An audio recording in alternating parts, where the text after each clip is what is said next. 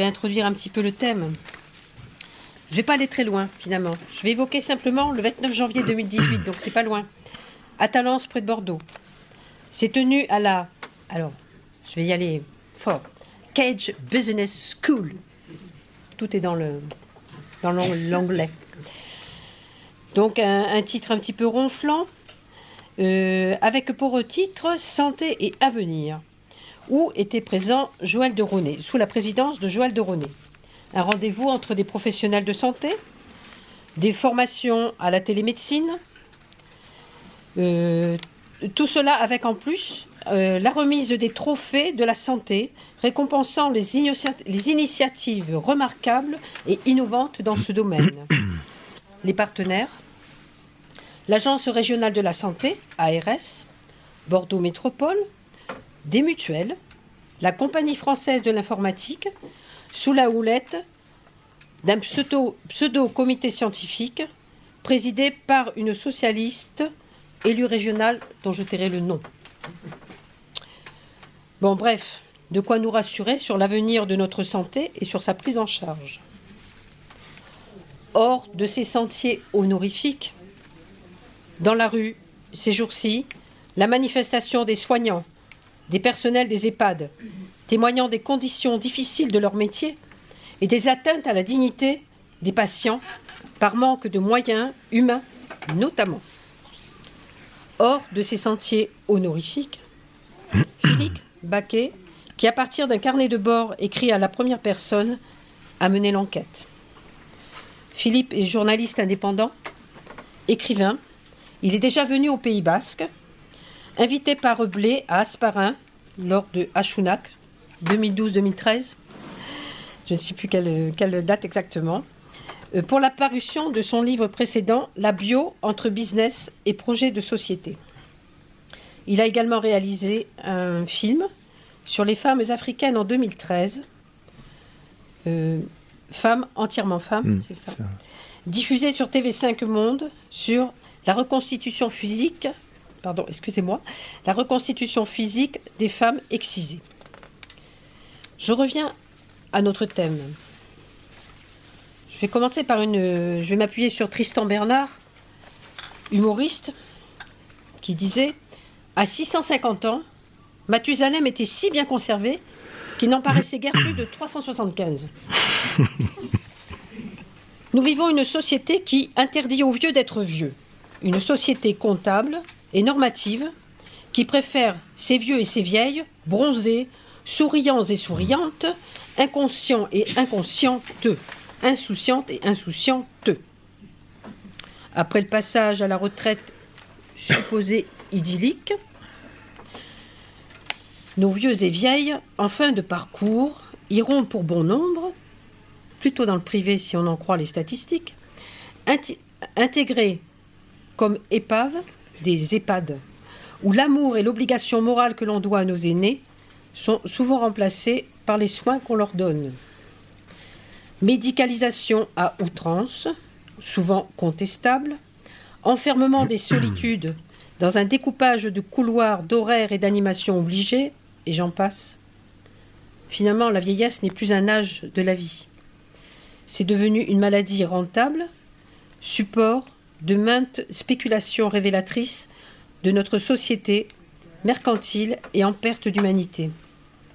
Mais je vais laisser la parole à Philippe, qui vous en dira beaucoup plus sur ce qui se trame derrière ce grand business de l'âge et de notre santé. Le livre euh, que je viens de vous présenter, c'est donc un livre qui part de la maladie d'Alzheimer, euh, comme a dit Noël, et qui finit, qui commence dans une chambre d'hôpital et qui finit dans la Silicon Valley avec les géants du web et d'Internet, euh, ce qu'on appelle les GAFA, c'est-à-dire Google, Amazon, Facebook et Apple. Alors c'est ce long cheminement que je vais essayer, je ne vais pas passer par toutes les étapes, ça risque d'être long, il y a beaucoup, c'est assez condensé, c'est une, une enquête, euh, moi je ne suis pas du tout un spécialiste euh, ni d'Alzheimer, ni des nouvelles technologies, ni du transhumanisme, puisqu'il va s'agir de ça à la fin, c'est quelque chose que j'ai découvert au fil de cette enquête, que je restitue dans ce bouquin.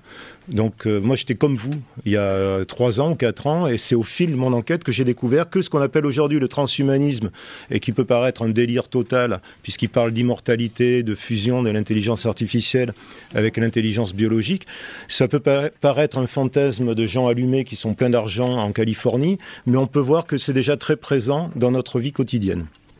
Donc c'est pour ça qu'on parle. Je vais commencer par, avant d'aborder le thème du transhumanisme, par vous parler de vous. Je vais commencer par vous parler de la maladie d'Alzheimer et de ce que j'ai vécu moi avec ma mère, puisque c'est parti de là.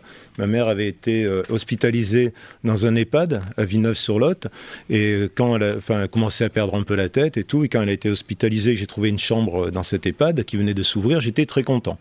Et puis après, petit à petit, j'ai commencé à me poser des questions sur cette maladie, sur ce que je voyais autour de moi, sur l'omniprésence euh, euh, des laboratoires pharmaceutiques. Déjà, tous les bouquins qu'on vous distribue quand vous arrivez là, enfin, quand j'ai amené ma mère, d'abord, elle a été diagnostiquée en un quart d'heure. Euh, le médecin lui a demandé quel était le nom du président de la République, à quel étage on était, quelle année on était. Bon, comme elle a répondu tout à côté, elle a été diagnostiquée Alzheimer, on lui a trouvé une chambre, et voilà, comme elle est devenue Alzheimer, et en même temps, dans la foulée, on lui a fourgué tous les médicaments qui vont avec. Euh, donc déjà, moi, m'avait passé tout un tas de bouquins pour, euh, me, pour euh, un peu comprendre ce que c'était que cette maladie d'Alzheimer.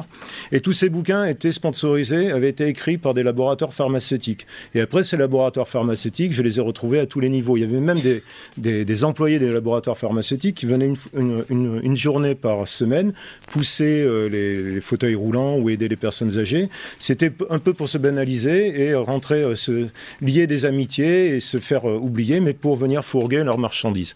Donc déjà, moi, ça me posait déjà beaucoup de questions. Après, il y a eu tout un tas de choses. Euh, qui euh, derrière la, devanture, par exemple, c'était en 2003, il y a eu la, canicule. Euh, il n'y avait pas de, il n'y avait pas de ventilateur. Il a fallu qu'on se batte avec des, familles pour avoir des ventilateurs, et ça a été un long combat. après, du personnel qui était, et ça, ça a été, ça a été évoqué lors de la première grève qui a eu lieu il y a deux jours du personnel euh, des EHPAD et des maisons de retraite. C'est la première fois que le personnel rentre en grève, avec même euh, euh, le soutien d'une association de directeurs euh, d'EHPAD, parce qu'il y a un ras-le-bol généralisé, et tout ce qu'elle dénonce, quand elle dit par exemple qu'elle ne passe qu'une soirée, que chaque soirée, elle ne passe que 15 minutes avec chaque résident pour les, pour les coucher, qu'elles sont, sont surchargées de boulot, qu'elles manquent de moyens et y a un manque de personnel, ça, moi, je l'avais déjà découvert au quotidien dans, dans l'EHPAD où était ma mère. Euh, donc, moi, je vais essayer de passer assez vite. Je ne vais pas parler toute la soirée de la maladie d'Alzheimer, mais euh, comment j'ai pu arriver à un moment donné à me poser des questions sur cette maladie et même à découvrir des gens qui la remettent aujourd'hui totalement en cause, euh, qui parlent d'un mythe de la maladie d'Alzheimer. Donc déjà, je me suis posé des questions sur les médicaments puisque je voyais euh, une surmédicamentation euh, de ma mère et de tous les patients qui étaient là. C'est-à-dire que dès que quelqu'un commençait à avoir un problème, euh, à être agressif, au lieu qu'il y ait une personne qui soit une aide-soignante qui vienne parler avec elle ou, qui vienne s'occuper d'elle, on, lui balançait des médicaments pour la calmer. C'est comme ça que ma mère, par exemple, s'est retrouvée euh, euh, avec des euh, médicaments qui s'appellent, j'ai oublié le nom, mais qui est aujourd'hui interdit. donc, une, sur, elle a, reçu deux ou trois fois la dose qui était prescrite et elle se retrouvait, après ça, grabataire. Et quand je suis allé voir le docteur il demandant pourquoi, qu'est-ce qui se passait, il m'a dit mais c'est euh, la grabbatisation, c'est la phase normale du développement de la maladie de la maladie d'Alzheimer. Et les médicaments, quand j'ai commencé à poser des questions sur les médicaments, il m'a dit mais non, ça c'est tout à fait normal, mais de toute façon vous êtes dans le déni de la maladie, enfin voilà, ça va vous passer. Et voilà. Donc quand j'ai commencé à me poser des questions, parce que moi c'est vrai que je, je, suis journaliste de formation, donc euh, j'ai commencé à vouloir euh, faire une enquête sur cette maladie. Euh, donc j'ai commencé à poser des questions sur les médicaments, et notamment il y avait quatre médicaments euh, qu'on dit médicaments anti-Alzheimer, euh, qui étaient systématiquement donnés à toutes les personnes diagnostiquées. Et j'ai rencontré une association de médecins qui s'appelle le Formindep, qui se battait depuis des années pour dénoncer ces médicaments, en disant qu'ils étaient large, totalement inutiles, voire dangereux, qu'ils étaient prescrits souvent beaucoup plus longtemps que prévu, c'est-à-dire que normalement ils étaient efficaces trois mois mais les personnes, on leur prescrivait pendant dix ans jusqu'à leur mort. Donc ils ont mené un long combat euh, contre la, haute autorité, euh, euh, la HAS, la haute autorité de, la santé, qui chaque, chaque 4 ans réunit, réunit, une commission pour savoir si les médicaments peuvent continuer à être remboursés ou pas. Donc eux, ils ont dénoncé, ils, ont, ils ont découvert que la plupart des médecins ou des experts de ces commissions avaient des intérêts, des conflits d'intérêts énormes avec les laboratoires pharmaceutiques. Ils, travaillaient pour la plupart pour les laboratoires pharmaceutiques qui, euh, fabriquaient ces médicaments anti-Alzheimer. Et donc ils ont mené un long combat et euh, pour arriver à ce que ces médicaments aient un jour un service médical rendu euh, insuffisant, voire nul, et qu'ils soient déremboursés et qu'on arrête de les prescrire. Donc en 2016, ils ont commencé leur combat à peu près en 2008. En 2016, ces médicaments ont obtenu un service médical rendu nul. Mais le, ministre de la, Santé, Marisol Touraine, à l'époque, a quand même décidé de continuer à les prescrire. Et ils sont encore prescrits, même s'ils sont, euh, sont quand même beaucoup en baisse au niveau des prescriptions. Donc ça, c'était aussi euh, une preuve de, de, la présence et du pouvoir des laboratoires pharmaceutiques et aussi de l'implication de l'État vis-à-vis des laboratoires pharmaceutiques. On préfère donner de l'argent parce que c'était à une époque, quand ces médicaments étaient prescrits à, outrance, c'était à peu près un milliard d'euros qui étaient euh, engloutis dans leur euh, remboursement. Aujourd'hui, ça a sacrément baissé, mais on préférait donner de l'argent aux laboratoires pharmaceutiques qu'embaucher du personnel dans les EHPAD, du personnel formé avec des méthodes euh, de bienveillance, notamment humanitude. On préfère donner de l'argent aux EHPAD, aux laboratoires pharmaceutiques qu'embaucher du personnel et aller vers l'humain. Et, par exemple, le, le Formindep avait calculé que euh, ces médicaments qui dont la, prescription commençait à baisser, permettaient à la sécurité sociale d'économiser 150 millions chaque année. Et il disait avec 150 millions, on pourrait embaucher 7000 aides-soignantes dans tous les EHPAD de France. Il n'y a jamais eu aucune réponse de l'État et on n'a jamais embauché de personnel supplémentaire. Aujourd'hui, on arrive à une situation de crise totale la même revendication. Alors je voudrais évoquer aussi, parce qu'il y a le gouvernement Macron, mais euh, François Fillon, lors de sa campagne électorale présidentielle, est allé visiter un EHPAD. Parce que dans les campagnes présidentielles, c'est toujours bien d'aller serrer les mains des vieux. Malheureusement, ce jour-là, il y avait des aides-soignantes qui lui sont tombées dessus en dénonçant exactement ce qui est dénoncé par les, personnels hospitaliers aujourd'hui, le manque de matériel, euh, les difficultés au niveau du travail, et en demandant de l'embauche. François Fillon leur a répondu, vous voulez que je crée de la dette? Et aujourd'hui, le gouvernement Macron euh, répond à peu près la même chose. Par contre, ce que j'ai appris, et ça c'est dans des centaines d'EHPAD en France, on ne peut pas embaucher, mais par contre, et alors là on va commencer déjà à mettre un petit pied dans le transhumanisme, euh, on, a, on, a, acheté des robots, des bébés phoques robots qui s'appellent Paro, euh, et, beaucoup d'EHPAD ont été dotés de ce robot qui coûte 7000 euros. Il y a une formation aussi prévue pour le personnel. Et là, il y a de l'argent. Ce sont des robots qui sont complètement infantilisants, euh, qui, sont, euh, bon, qui sont adaptés aux personnes, euh, soi-disant avec un suivi par rapport à la maladie d'Alzheimer. Ça aurait été tellement plus simple d'embaucher quelqu'un, ou même à la limite, dans le pire des cas, il n'y a pas d'argent, de, trouver un chat ou quelque chose d'humain pour permettre d'apporter une présence à, ces personnes, plutôt que d'encourager une start-up de la région parisienne qui fabrique ces robots et avec l'implication de l'État pour encourager ce type d'économie vers laquelle on va. Euh, sur laquelle je reviendrai. Donc euh, voilà, déjà il y avait ce constat au niveau de l'État, de l'implication de l'État et de, la connivence de l'État avec les, laboratoires pharmaceutiques.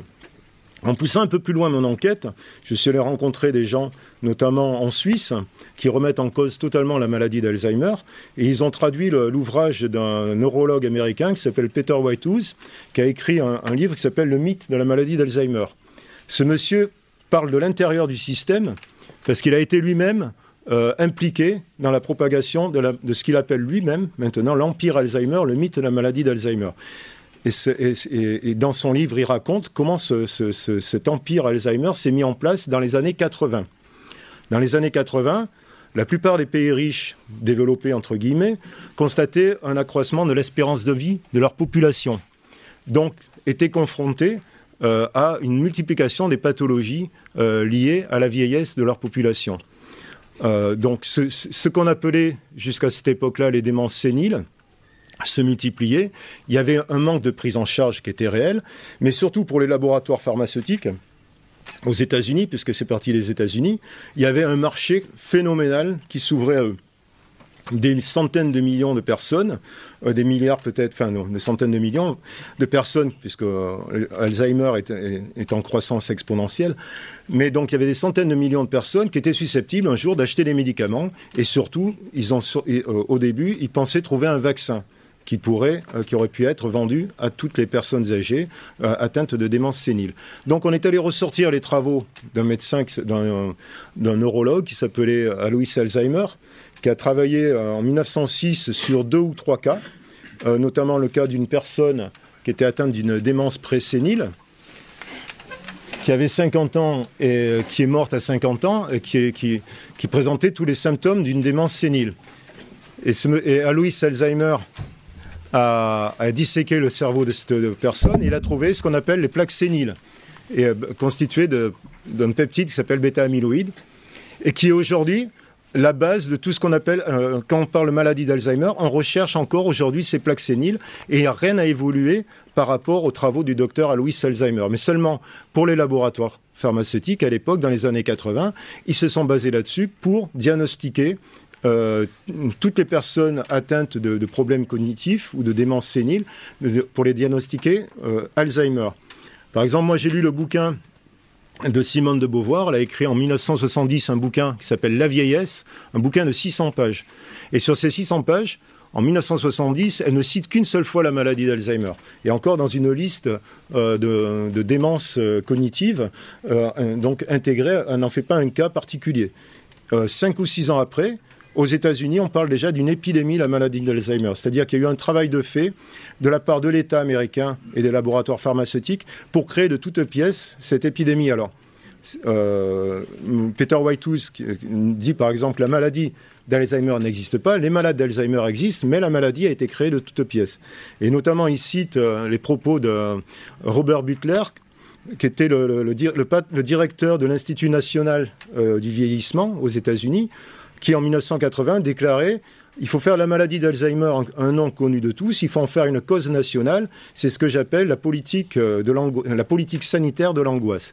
Et on voit que ça a très bien marché, que ça continue encore aujourd'hui de marcher, puisque chaque, chaque année, au moment de la, de la journée internationale à la maladie d'Alzheimer, qui est je crois au mois de septembre, on nous ressort toujours les mêmes choses, la même, euh, la même, euh, comment dire, le même rouleau compresseur médiatique qui, qui crée une espèce de terreur euh, et on, nous ressort toujours déjà, les mêmes chiffres qui sont entièrement faux. On nous dit qu'il y a 900 000 personnes euh, Alzheimer euh, et que chaque année, il y en a 200 000. Et sauf que ces chiffres sont toujours les mêmes. ce qui veut dire qu'il y aura un taux de mortalité de 24%, ce qui est énorme. Et ces chiffres, on ne cite jamais d'où ils viennent. Euh, donc ça, euh, on ne sait pas du tout d'où ils viennent ces chiffres. Il y a 300 euh, 000 ou 400 000 personnes prises en charge par la sécurité sociale en tant qu'Alzheimer, mais on, atterrit, on aboutit aujourd'hui à ce chiffre de 900 000 ou 1 million de personnes. On ne sait pas par quelle magie.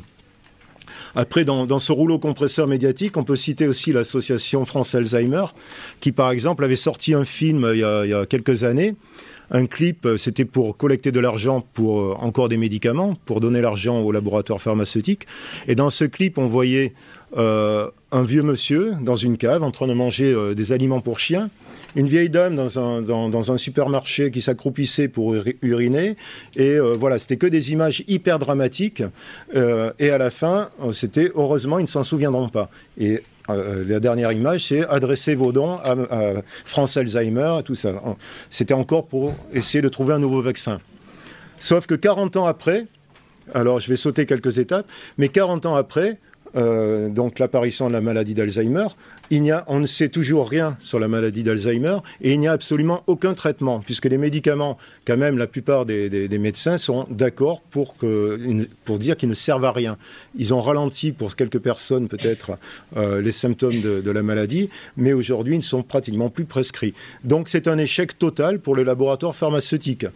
Euh, un chiffre, je crois que sur les... Euh, de, 2005, je crois, à 2012, il y a eu 1150 euh, essais pharmaceutiques pour des traitements ou des médicaments qui sont toujours présentés comme des médicaments miracles. Euh, enfin, la science a trouvé un remède à la maladie d'Alzheimer. Après, on n'en entend plus jamais parler. Mais 99,9% de ces essais ont été des échecs et les 0,1% restants étant les médicaments controversés. Donc c'est un échec total par rapport à ça. Donc voilà, on peut déjà faire une première pause si vous voulez. Si vous avez des questions à poser, c'est par rapport à, ce premier thème. alors il y, a des il y, a, des approches complètement différentes, notamment ces neuropsychologues que j'ai vus en Suisse, euh, le couple Van der Linden, a une, euh, une, approche complètement en rupture avec ça. Eux, ils ne parlent jamais de. Ils, refusent aujourd'hui euh, d'employer le mot maladie d'Alzheimer, mais ils parlent de vieillissement cognitif problématique et multifactoriel, c'est-à-dire qu'ils vont rechercher toutes les causes alors, que la science ici officielle ne se fixe que sur les causes neurobiologiques, c'est-à-dire, c'est essentiellement euh, les peptides bêta-amyloïdes et les plaques séniles qui seraient la cause de la maladie d'Alzheimer. Eux, ils disent non, ça peut être aussi des traumatismes dans la vie, ça peut être lié à, l'environnement. Effectivement, on peut se poser des questions sur le, euh, sur le rôle de l'aluminium. Euh, ça peut être aussi des facteurs sociaux, les personnes isolées. Et il y a même un psychiatre qui s'appelle Jean Maisondieu, qui a, une, approche absolument très intéressante. Euh, lui, il dit que la maladie d'Alzheimer serait la phase ultime de la dépression. C'est-à-dire que notre société, niant totalement la mort et la vieillesse, puisque ce n'est pas rentable, puis euh, vu la fin des idéologies et des religions, euh, chaque individu se retrouve aujourd'hui confronté à ces deux problèmes, du vieillissement et de la mort. Et donc, pour des personnes isolées, fragilisées, il se, retirerait du réel, il se déresponsabiliserait du réel, il se réfugierait dans, le passé, se couperait de la réalité, et c'est ce qu'il appelle, lui, un peu ce stade ultime de la dépression. Il n'explique pas tous les cas de maladie d'Alzheimer comme ça, mais c'est pour moi quelque chose de très intéressant. Mais chaque fois que j'ai interviewé, moi, des, grands, euh, chercheurs euh, qui, font partie de l'empire Alzheimer, que, chaque fois que j'ai évoqué le nom de Maison Dieu, c'était des sourires, des haussements d'épaules et beaucoup de mépris pour ce genre euh, d'interprétation. Eux, ils restent toujours dans la version neurobiologique. Ce sont les, peptides tau ou euh, bêta-amyloïdes. Et on en est aujourd'hui encore là. Donc voilà. Alors je ne sais pas si vous avez des, questions. Ce que tu dis de la maladie d'Alzheimer, ça pourrait aussi euh, convenir à la maladie de l'autisme, à, l'espèce d'épidémie d'autisme aussi par rapport Après, il y a eu tout un tas. Moi, je n'ai pas abordé ça, je ne peux pas vous répondre. Pour le diabète, euh, pour euh, enfin, l'hyperactivité, pour tout un tas de. Pour le Parkinson. Alors, euh, Parkinson, par exemple, vient d'être reconnu comme une maladie professionnelle pour les agriculteurs. Donc, preuve que le Parkinson serait la conséquence, pour être la conséquence des, des pesticides. Mais on continue à rechercher encore aujourd'hui les gènes de la maladie de Parkinson. Et on va voir tout à l'heure que même les, nouvelles technologies ont trouvé des implants. Donc euh, voilà. Mais euh, oui, on pourrait aborder euh, tout un tas de maladies sous, cette forme-là. Mais la, vision officielle de la médecine reste sur toujours la même version neurobiologique. Et pour justement, jusqu'à une certaine époque, pour diagnostiquer quelqu'un d'Alzheimer, c'était un test mémotechnique, comme je disais, qui pouvait durer un quart d'heure. Moi, je l'ai fait pour voir de quoi il s'agissait. Mais bon, c'est des questions, voilà, on vous pose des questions, euh, il faut répondre le plus vite possible, euh, puis dès qu'il y a un problème, bon. Mais euh, on en restait là. Et à la fin, à la fin de la vie de la personne, l'hôpital pouvait demander à la, famille si éventuellement il cédait le corps à la science et on disséquait le, le cerveau de la personne pour chercher s'il y avait des présences de plaques amyloïdes. Donc il faut, savoir aussi que cette version-là est remise en cause par tout un tas de gens, notamment une étude qui a été menée aux États-Unis auprès de sœurs euh, catholiques par un chercheur suédois qui a suivi 600 euh, religieuses euh, aux États-Unis pendant 15 ans. Et Arte avait fait un documentaire sur, cette étude. Et on voyait le cas d'une abbesse qui avait 102 ans, qui était filmée et qui avait absolument toute sa tête, extrêmement lucide, extrêmement présente, et elle est morte.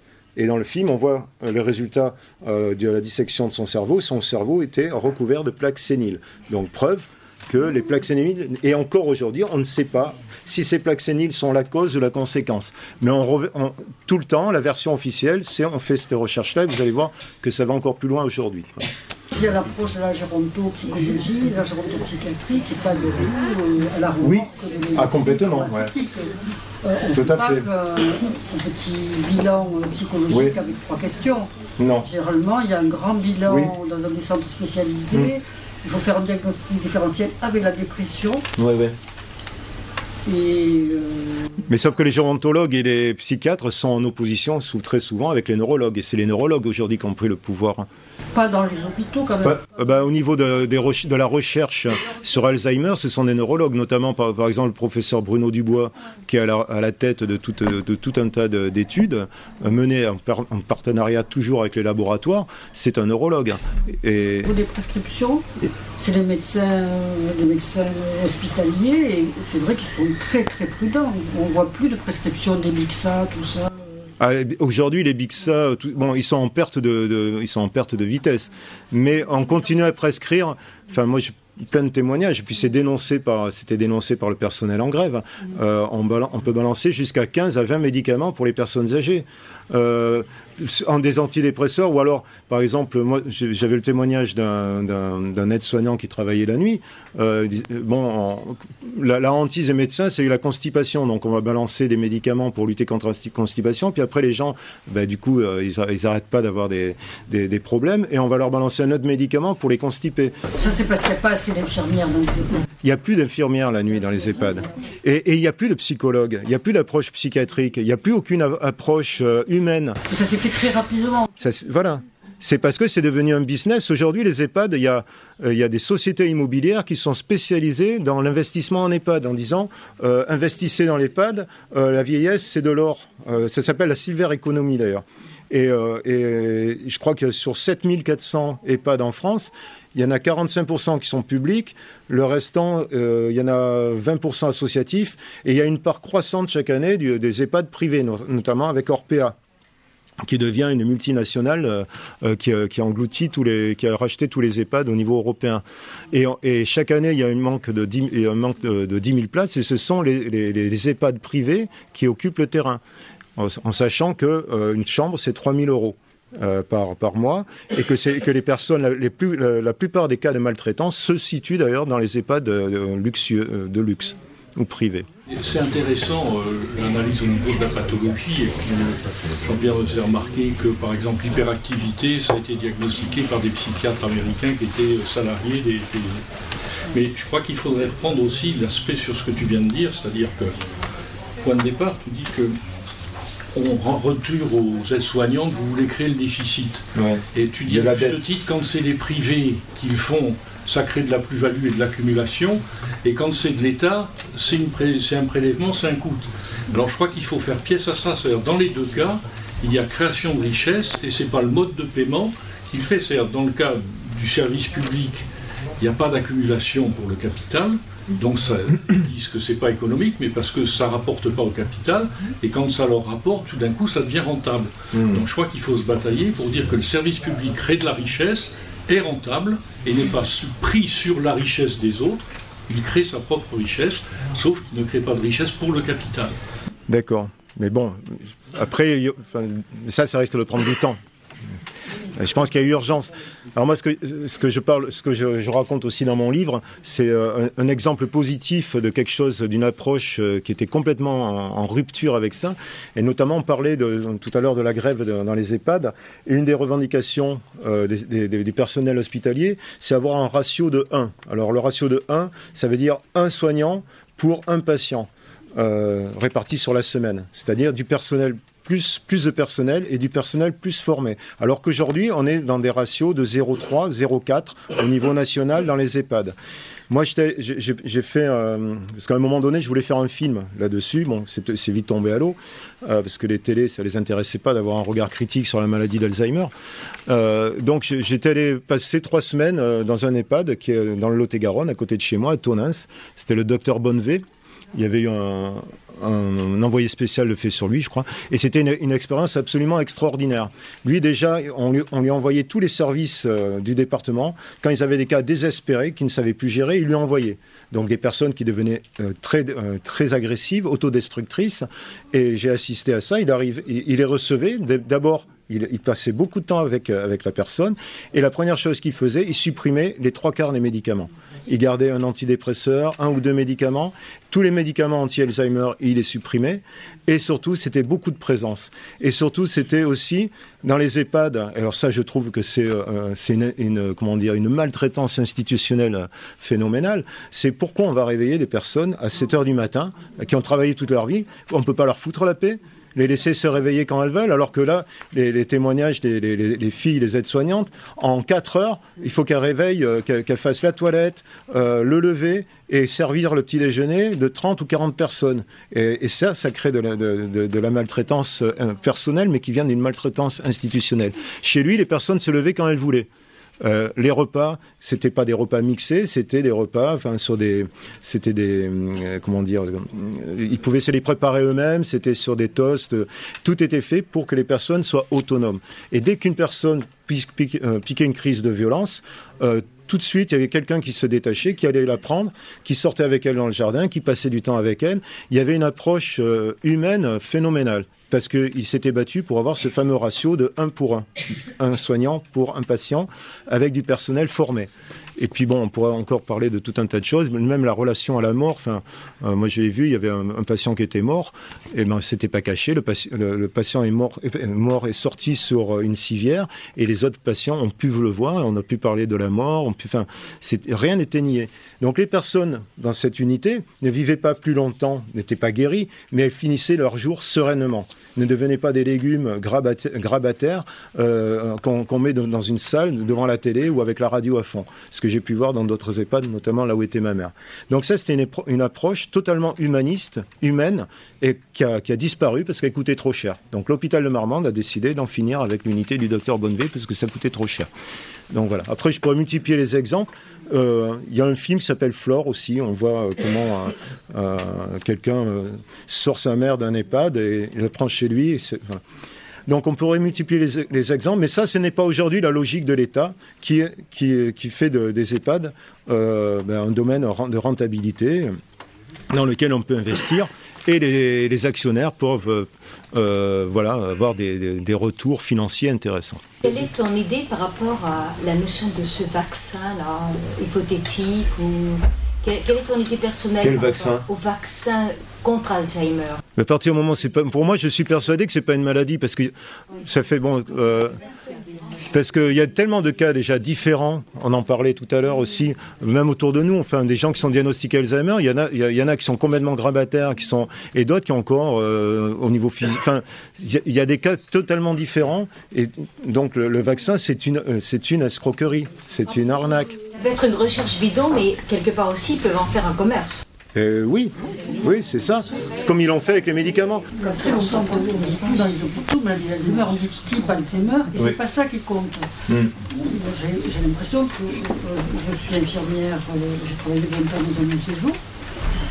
C'est plutôt le problème de la démence. Qu'est-ce qu'on fait de personnes démentes? Hmm. Euh, Au point de vue architectural, au point de vue, bon, il y a la hmm. déambulation, il y a tout un tas de problèmes c'est pas tout de dire ça n'existe pas, c'est de créer, créer, une maladie créée de toutes pièces. Euh, c'est bien pratique de savoir de quoi on parle. Mais, déjà, on massacre les gens avec des cocktails médicamenteux qui, qui créent plus de problèmes qu'autre chose. On ne sait pas les, la multiplication des effets secondaires quand on est à 10, 15, 20 médicaments. Tous les prescripteurs, les médecins savent tous qu'une personne dès qu'elle a plus de 65 ans, elle doit avoir un grand maximum 3 médicaments. Mais ça, ça n'existe pas. Moi, tous les témoignages que j'ai eus, peut-être vous dans votre unité. Je suis infirmière à domicile, il n'y a que ça. Et nous, on n'arrête pas de demander aux médecins, on dit ça, il faut le supprimer, il n'y a pas besoin. Il y a des choses qui ne servent à rien, des médicaments pas se faire pipi dessus, ça ne sert à rien. On sait que ça sert Mais... plein de trucs. Euh, bon, vous parliez de gérer la constipation. Ça, c'est un truc euh, qui. Euh, généralement, les personnes démentes meurent de ça. Elles, font, elles meurent de ça, donc c'est pas clair. Heureusement qu'il y a ces traitements qui ne sont pas vraiment un médicament. Donc, mais pour en revenir à ça, on fait, la maladie, c'est bien de la nommer. La démence existe. La démence, oui, existe, mais la maladie d'Alzheimer est une espèce d'épidémie qui sème la terreur. Dès que vous l'entendez, après, moi je vais pas, enfin là, ce que je vais aborder, et puis souvent, euh, rien que le fait de, moi je l'ai vu autour de moi, une personne qui commence à perdre un peu la tête. Voilà, bon, ah euh, mais c'est aussi lié à la vieillesse. à un moment donné, le corps se fatigue, le cerveau se fatigue, il faut accepter ça. Mais tout de suite, elle a été euh, euh, diagnostiquée Alzheimer. Alors déjà, pour elle, psychologiquement, rien que le fait que, vu tout le contexte qu'il y a, même vous, vous, vous retrouvez devant un médecin qui va vous dire, Madame, vous n'êtes pas Alzheimer, mais dans 10 ans, vous allez peut-être le devenir parce qu'on a fait une analyse de vos gènes. Eh ben, même si vous n'avez pas la maladie, vous n'allez pas vous sentir bien. Et tout, le, tout votre environnement familial, tous vos amis, dès que vous allez commencer à chercher vos clés ou que vous allez vous tromper d'étage, de quoi que ce soit, ça y est, la, maladie est en train de se déclencher. Et moi, par rapport à cette personne, je n'entends plus que ça. Tout le monde est en train de l'observer et dès qu'il y a un faux pas, ah, ça y est, la maladie est en train de progresser et on l'enferme dans quelque chose. Tout à fait, mais paradoxalement, quand la maladie s'installe, vraiment, là c'est indéniable, il y, a il y a quand même un déni oui. de l'entourage qui dit oh mais il a toujours été comme ça alors qu'il y a vraiment quelque chose euh, et, justement cette approche des, du couple qui est, extraordinaire parce que euh, eux, une alors après on va passer euh, ils ne diagnostiquent pas la maladie d'Alzheimer. Par exemple, ils vont faire un bilan de, ce qu'elle appelle, ce qui constitue le puzzle de la, de la personnalité, au niveau biologique, au niveau psychologique, au niveau environnemental, familial, historique. Et elle va voir après avec la personne ce qui est encore positif, là où elle peut, ce sur quoi elle peut s'appuyer, là où il y a des, manques ou ce qui fait défaut, en se, basant sur ce qui existe, essayer de, combler le reste et de créer une nouvelle personnalité. Enfin, on essaie, elle essaie de travailler avec ce qui reste, ce qui ne se passe pas trop aujourd'hui. Il y a des tentatives, faut, dans beaucoup d'EHPAD, essayer de trouver euh, des méthodes euh, un peu différentes. Hein. Il y a des EHPAD qui, qui, travaillent sur une, une méthode Montessori. Ça, c'est intéressant. Donc, c'est pas une, mais la, vision globale générale va dans ce sens euh, de, euh, du, du, pouvoir des laboratoires pharmaceutiques qui ont imposé leur vision. Donc, pour passer à l'étape suivante, parce que en fait, j'ai beaucoup de, si on veut arriver jusqu'au transhumanisme, euh, l'étape suivante, c'est ça, quoi. C'est-à-dire que les, les laboratoires pharmaceutiques, pendant 40 ans, ils n'ont rien trouvé.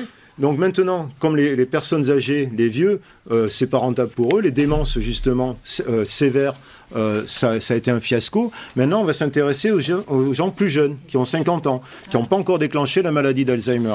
Et là, on passe à une, phase nouvelle, d'une médecine nouvelle, qui, qui s'appelle la médecine personnalisée. Mais donc, et là, il y a un, nouveau. Euh, donc, euh, on a tout remis en cause au niveau de la maladie d'Alzheimer. Donc, ce, cher monsieur Bruno Dubois, qui est un leader d'opinion, un neurologue, a été mis à contribution. Et en 2007, il a inventé, il a créé, ou il a découvert, ça dépend comment, on se situe, une nouvelle définition de la maladie d'Alzheimer. C'est-à-dire que pendant longtemps, la maladie d'Alzheimer, c'était la démence sévère qui était déclarée. Aujourd'hui, il y a trois, trois stades de la maladie le stade sévère, le stade euh, euh, médian, euh, léger, démence légère, et il y a le stade qu'il appelle prodromal, où la maladie ne s'est pas déclarée, la personne n'a pas de symptômes, mais cette personne va très certainement, ce que je vous disais, déclarer dans 10-15 ans la maladie.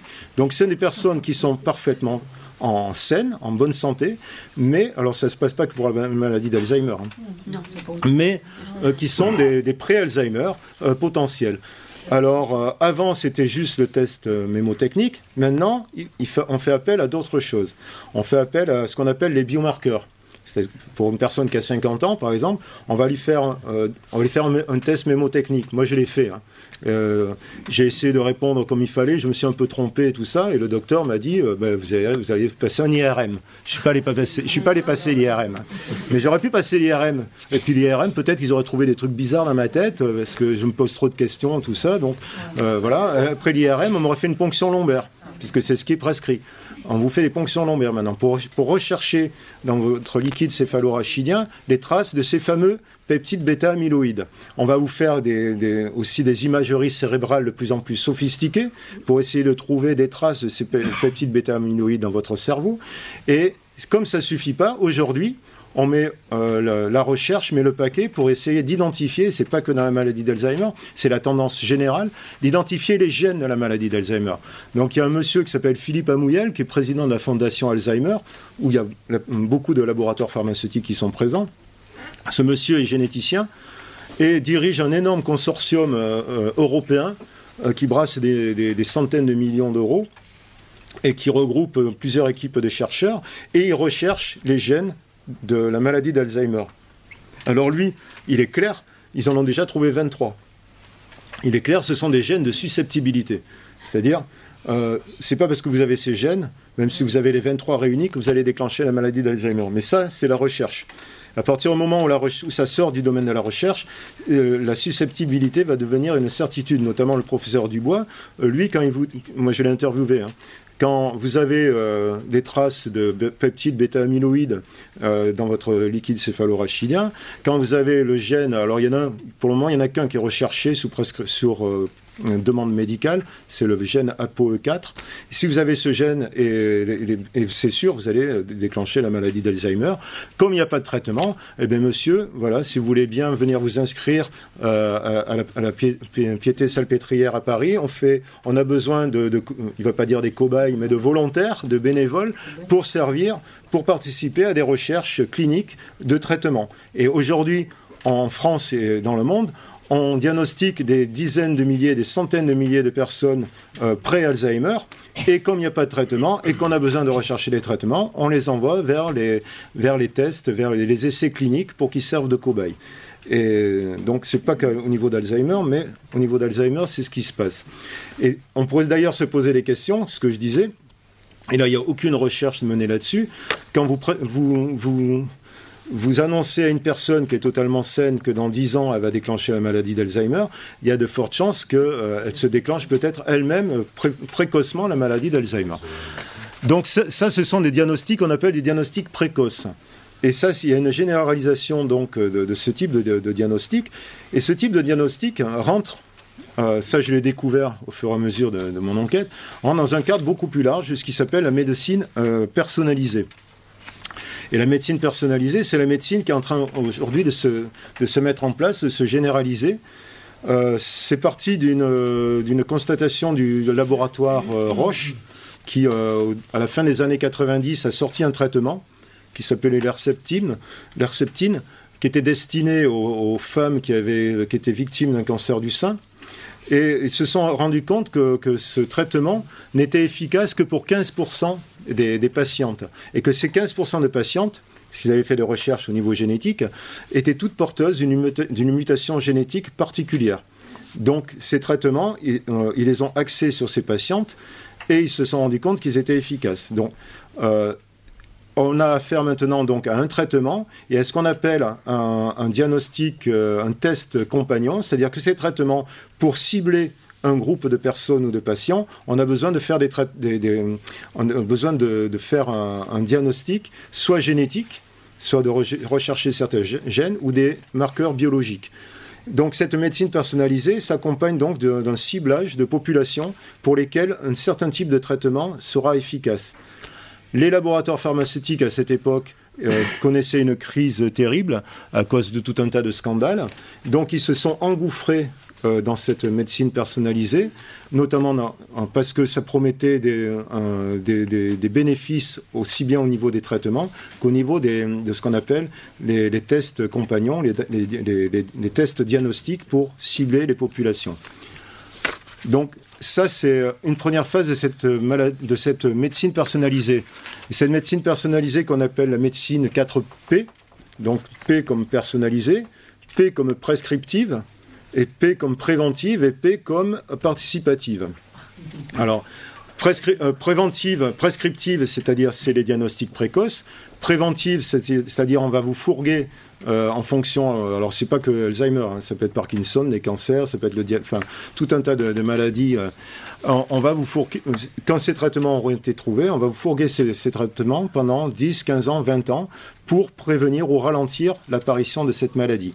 Et le quatrième terme, c'est participative parce que les, patients, aujourd'hui, on leur demande de participer. Alors comment ils participent à cette médecine? Par les objets connectés, par ce qu'on appelle la télémédecine. Et voilà. Donc si vous voulez bien, je vais faire juste une petite parenthèse pour finir par rapport à la maladie d'Alzheimer, parce que j'essaie quand même de, comment d'être euh, euh, exhaustif.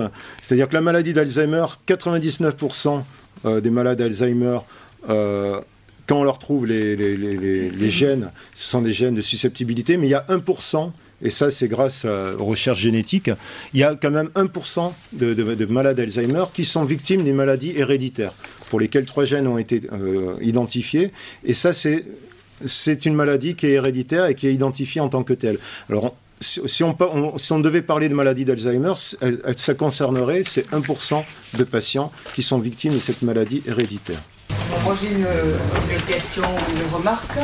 Je me demande dans leurs tests, dans, les tests dont vous parlez, s'il y a beaucoup de gens dans la population actuelle qui n'ont aucun symptôme, qui sont prêts à aller euh, faire, se faire faire une IRM, se faire faire une ponction lombaire, éventuellement prendre euh, un traitement euh, préventif et qui sont également prêts euh, psychologiquement à s'entendre dire que dans 15 ans, ils vont peut-être développer la maladie. Est-ce qu'il y a beaucoup de gens dans, dans, l'assistance, dans la, dans la population qui est capable de faire ça? Ben, euh, ils en ont trouvé beaucoup. Enfin, euh, moi, alors moi, moi, moi, je l'ai fait personnellement. Donc pour voir, pour voir dans quelles conditions, parce qu'effectivement, euh, euh, j'oubliais mes clés, puis que je faisais une enquête sur la maladie d'Alzheimer. Alors autour de moi, dès que j'avais oublié un mot, euh, comme ça peut m'arriver dans les conférences, hein, dès que j'avais perdu quelque chose, ça y est, on, me disait, ça y est, tu es en train de développer la maladie d'Alzheimer. Et moi, j'ai voulu voir ce que c'était, parce que je le vois. Enfin, c'est pas que les, personnes de 40 ans, c'est les personnes de 60 ans, 50, 60 ans. Là, il y a une pression qui se fait au niveau, au niveau médiatique aussi. Il y a une terreur qui est véhiculée par, euh, par les médias et le milieu médical. Et, euh, et c'est pour ça que je me suis prêté à cette expérience. Et c'est vrai que moi, pas, je faisais le malin, mais je n'étais pas rassuré quand, euh, quand, quand, je suis allé voir le docteur. Et que, et que, je me suis fait un peu. À un moment donné, je me suis dit, peut-être que je vais aller faire l'IRM. Ouais. Et j'y suis pas allé. Parce que je savais, je savais où j'allais, j'avais un but. Mais je pense qu'il y a plein de personnes qui vont jusqu'au bout. Sensibilisé peut-être par votre histoire personnelle ma mère était. Euh, oui, parce qu'on vous dit euh, ce, qui est, ce, qui est, voilà, ce qui est véhiculé aussi, c'est que si vous avez une personne ou deux personnes qui ont été victimes dans votre entourage de maladie d'Alzheimer, vous avez des chances, euh, vous aussi, de la développer. C'est ce qui se dit, c'est ce qui se raconte, puisque la maladie d'Alzheimer, pour moi, n'existe pas. Hein. C'est lié à tout un tas. Oui, ça différemment. Oui, mais c'est des histoires personnelles, c'est le vieillissement, c'est tout un tas de choses qu'on peut mettre dedans. Donc je prends, oui, il y a une, association à Paris qui s'appelle Aloïs, euh, qui, enfin moi j'avais un peu suivi les, ces, actions euh, et euh, ils avaient dès leur première année ils avaient diagnostiqué, je sais plus, ils avaient réussi puisqu'ils interviennent dans le libéral pour pousser les, médecins libéraux à, aller vers justement ces tests, ces diagnostics précoces. Et je me souviens plus exactement, mais il y avait plusieurs milliers de personnes qui avaient été diagnostiquées précocement. Et le, le, docteur Bruno Dubois, il n'a pas de mal à trouver des, des, volontaires et des bénévoles pour... Euh, pour euh... C'est une autre génération qui amène les, parents... Enfin, je dis notre génération, parce que j'ai plus de 50 ans, mais euh, mes collègues qui vous disent Ah, mais les parents vont pas bien, hop, ils amènent chez le docteur, ils vont faire les tests, parce que les nous, enfin, euh, pour nos parents, on est inquiets. Euh, enfin, autour de moi, il y a des gens qui vont amener leurs parents faire faire les tests. Après, on a un doute, on fait ben oui.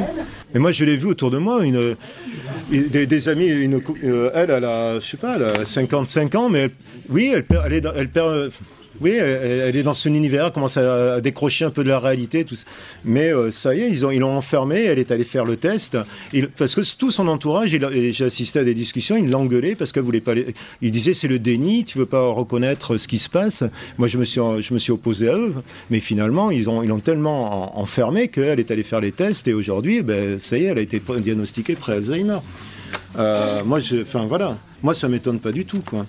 Qu'on appelle ça maladie d'Alzheimer ou démence sénile au sens large. Est-ce que vous savez... vieillissement, vieillissement problématique, c'est moi je préfère ce terme-là. Est-ce, que vous, est-ce que vous euh, savez s'il y a des plus de cas, on va dire, euh, de vieillissement problématique en fonction du milieu, par exemple très urbain, rural? Est-ce qu'il y a plus de cas Au niveau culturel, oui, au niveau culturel, il y a énormément de différents.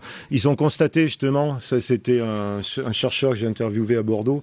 Euh, les résultats, c'était que dans les, les, générations, euh, les dernières générations où il y a un niveau culturel plus élevé, alors ils appellent ça la prévalence, c'est-à-dire le nombre de malades d'Alzheimer qui se déclenchent chaque année est moins élevé que ce qu'ils avaient prévu. Donc en fonction du, de la culture de la personne, euh, chez les musiciens, chez les artistes, euh, chez les intellectuels. Enfin bon, ils ont constaté que la maladie se déclenchait moins. Bon, après, peut-être qu'il y a d'autres choses qui se déclenchent? Chez les riches Chez les riches aussi, non? Je, Ça, je ne sais pas s'ils ont fait. Euh, ça, ça, a trait au fait de faire fonctionner sa mémoire Oui, comme peut-être la religieuse aussi. Euh, voilà, c'était parce que. Alors, on pourra revenir sur tout ça si vous voulez bien, parce que je voudrais essayer d'aller jusqu'au bout. autrement, on va y. Donc, donc, tout à l'heure, je vous parlais de la télémédecine. La télémédecine, c'est quelque chose qui est aujourd'hui pareil. La maladie, la, médecine personnalisée, on n'entend pas trop parler, mais il y a un plan euh, au niveau national, euh, médecine personnalisée, pour la généraliser. Et je vais y revenir dessus tout à l'heure. Mais donc la télémédecine, ce qu'on appelle euh, le, côté participatif de la médecine personnalisée, c'est tout ce qui fait appel aux objets connectés. Et aujourd'hui, euh, le gouvernement investit énormément dans la télémédecine pour lutter notamment contre la désertification médicale. C'est le remède miracle. Ou est-ce que c'est un remède miracle ou est-ce que c'est quelque chose qui est préparé en avance, comme on peut voir avec euh, le robot Paro, le, le bébé phoque Paro? On peut se poser des questions. En tout cas, la réponse c'est euh, donc euh, une, politique euh, ambulatoire pour les hôpitaux, laisser les personnes à, leur domicile ou dès qu'elles sortent d'opération, on les renvoie chez eux. Il y a des plateformes et, l'Aquitaine est une zone expérimentale. On, met en place des plateformes où des, infirmières ou des médecins ont des écrans et euh, le, patient est chez lui avec euh, soit un bracelet connecté, connecté, soit une tablette, soit des caméras, un pilulier connecté, et après on rentre dans une gamme d'objets connectés infinis. Ça peut, être un, ça peut être pour les bébés un biberon connecté, des frigos connectés, des vêtements connectés, des sous-vêtements connectés, et là c'est le business qui commence à venir de ce qu'on appelle euh, les start-up et toute la silicolonisation du monde. Donc, et la télémédecine, alors la télémédecine, il y a la télémédecine et la e-santé. Et la même euh, healthcare, je ne parle pas très bien anglais, c'est tous ces, vous savez, tous les, smartphones qui vous permettent de mesurer vos battements cardiaques ou quand vous courez, le nombre de foulées que vous avez fait, comment vous dormez, et votre taux. Euh, voilà. Et alors, si la télémédecine est encadrée par la loi, et permet euh, un certain type d'action, la téléassistance, le télédiagnostic, je ne sais plus, la e-santé, ce qu'on appelle la e-santé, c'est-à-dire le business des objets connectés, euh, de, la, mesure personnelle, il n'y a aucun contrôle. Donc toutes ces données, et il faut dire qu'aujourd'hui, donc il y a un développement aussi, une informatisation de toutes les, informations médicales, et tout ça est géré informatiquement et se transforme en données. Et j'y reviendrai tout à l'heure dessus, mais en tout cas, toutes les données de cette télémédecine, de cette médecine connectée, n'est pas hors hors contrôle, n'est pas sécurisé. Et d'ailleurs, c'est un des éléments de réflexion euh, des, assises de, la bioéthique. Euh, que faire de ces données? Comment sécuriser ces données? Mais on et là, on va voir que la science et les, les, nouvelles technologies vont beaucoup, beaucoup plus vite que la réflexion et que euh, le cadre dans lequel on pourrait essayer de les contenir. Parce que il faut faire du business, il faut aller plus vite, puisqu'on est dans une guerre économique. Il faut euh, que euh, les start-up puissent avoir libre cours à, leur, à leur délire. Donc voilà, le quatrième P de la médecine personnalisée, c'est la euh, e-santé et tous ces objets connectés. Alors maintenant, je vais aborder, s'il n'y a pas de questions, euh, une des autres conséquences de la, médecine personnalisée, de ce que tout à l'heure ce que j'ai abordé sous, la forme des diagnostics précoces et de la recherche des gènes, c'est le séquençage génomique. Et ça, c'est une, nouvelle révolution dans la médecine et dans l'approche personnelle de la santé.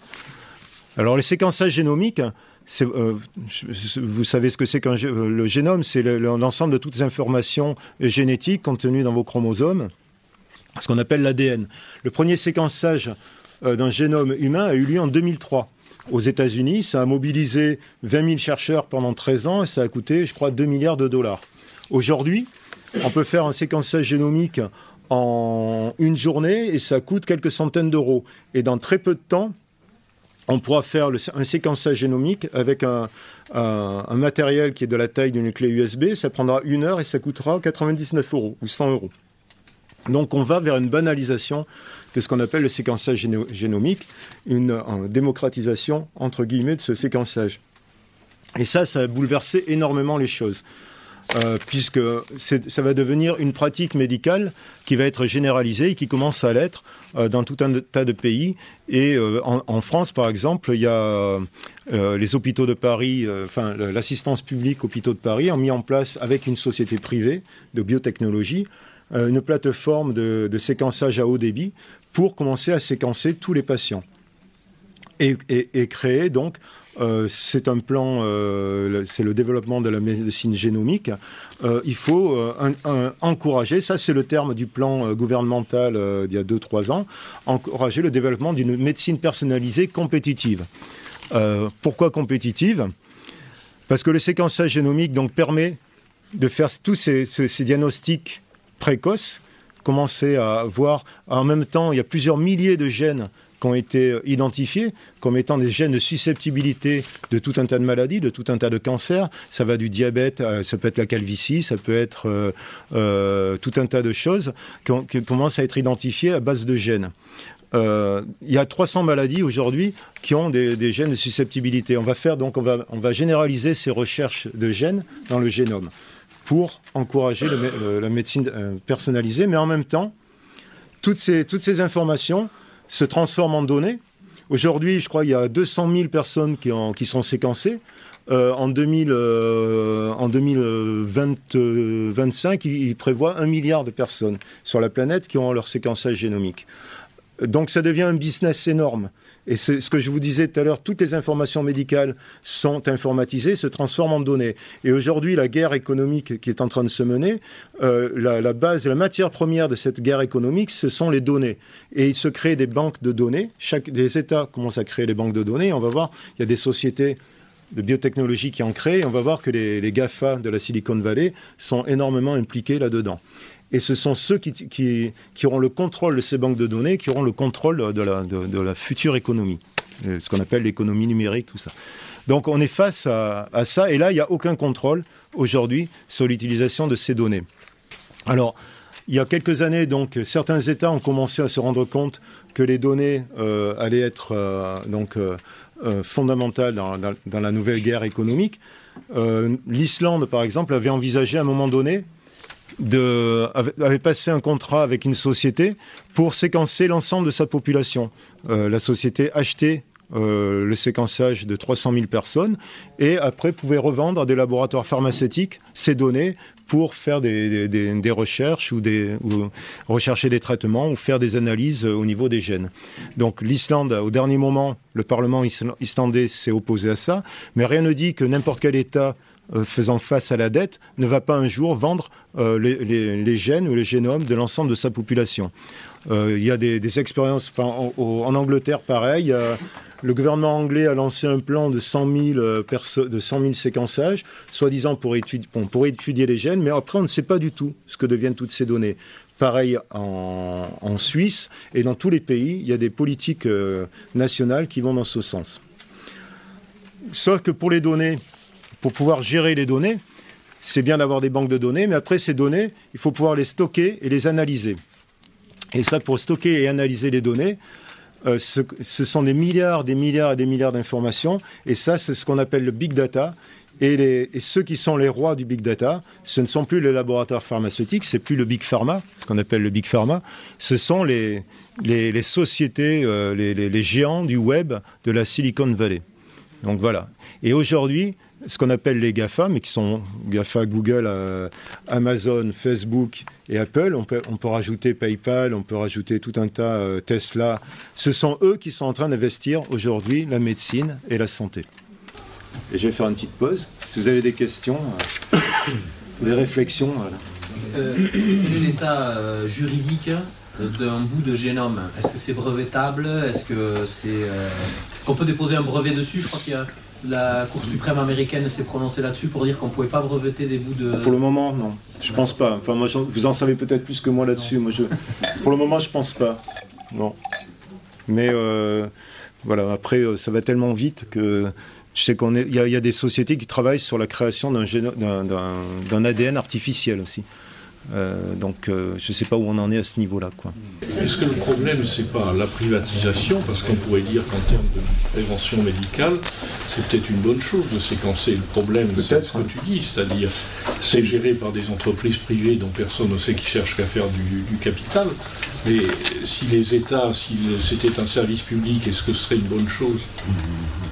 Après, ce que, je, ce que je vais, vais pas arrêter de dire jusqu'à la fin euh, de, mon intervention, c'est que la, science et les nouvelles technologies vont beaucoup plus vite que la réflexion. Euh, ça, serait, ça pourrait être une bonne chose, tout pourrait être une bonne chose. Euh, les implants aussi, oui, on peut. mais après, c'est-à-dire qu'on est dans une logique de guerre économique et que si on interdit, alors il y, a des personnes en France qui disent, se, qui se battent pour euh, obtenir une dérégulation au niveau euh, pour les transgressions euh, à, tous les niveaux, au niveau médical. Ils disent si, en France il faut en finir avec le principe de précaution, avec ce qu'ils appellent le malthusianisme éthique, qui retarde notre économie, et que si en France on, ne passe pas le cap, la France va se retrouver à la traîne qu'en Chine et aux États-Unis et dans tout un tas de pays, eux ils n'ont pas tous ces, tous ces freins, et que la France va se retrouver à l'état de... Hein? On n'est pas obligé d'être dupe de ça. Oui, mais sauf que les dirigeants actuels, ils sont complètement dans, inscrits dans, dans cette, dans cette logique-là. Est-ce que, vous savez s'il est, quand euh, il est question dans un hôpital de, séquencer le génome de quelqu'un, est-ce que la personne est informée Oui. Je pense. en France, en France, elle est informée. Euh, dans d'autres pays, peut-être qu'elle n'est pas informée. Après, est-ce que l'information se fait sur l'utilisation des données? Je ne sais pas. En France, il y a un flou total par rapport à ça. Par exemple, à partir du moment où les données euh, passent dans le domaine de la recherche, euh, et que la recherche aujourd'hui euh, fonctionne essentiellement par le partenariat public-privé et que les laboratoires pharmaceutiques sont toujours très présents dans la recherche, dans quelle, dans quelle mesure ces données restent privées et ne, passent pas, ne sont pas exploitées après par l'industrie pharmaceutique pour les revendre, pour faire des recherches, mais bon, hors contrôle. Ça, euh, par exemple, il y a, eu un scandale. Euh, c'est euh, une société qui appartient à Google qui s'appelle Deep, DeepMind, qui a créé d'ailleurs l'intelligence artificielle AlphaGo. ils avaient racheté toutes les données médicales de 1 600 000 personnes, patients des hôpitaux londoniens, sans l'avis on n'avait pas demandé l'avis aux patients de ces hôpitaux. Donc, la, cette filiale de, Google, je ne sais pas où ça en est, mais à l'époque, il y avait eu tout un scandale donc s'était retrouvé en possession de 1 600 000 données personnelles sans que ces personnes soient au courant. Et ça, ça s'est généralisé. Euh, ça, s'est passé aux États-Unis aussi avec IBM, qui aujourd'hui, IBM, euh, puisque c'est ce que je vous disais, voilà, on est passé à l'étape supérieure. Enfin, à l'étape suivante, c'est l'implication des, GAFA dans la médecine et qui aujourd'hui est en train un peu de supplanter euh, les laboratoires pharmaceutiques. Donc par exemple, c'est un business pour eux, euh, un business euh, énorme.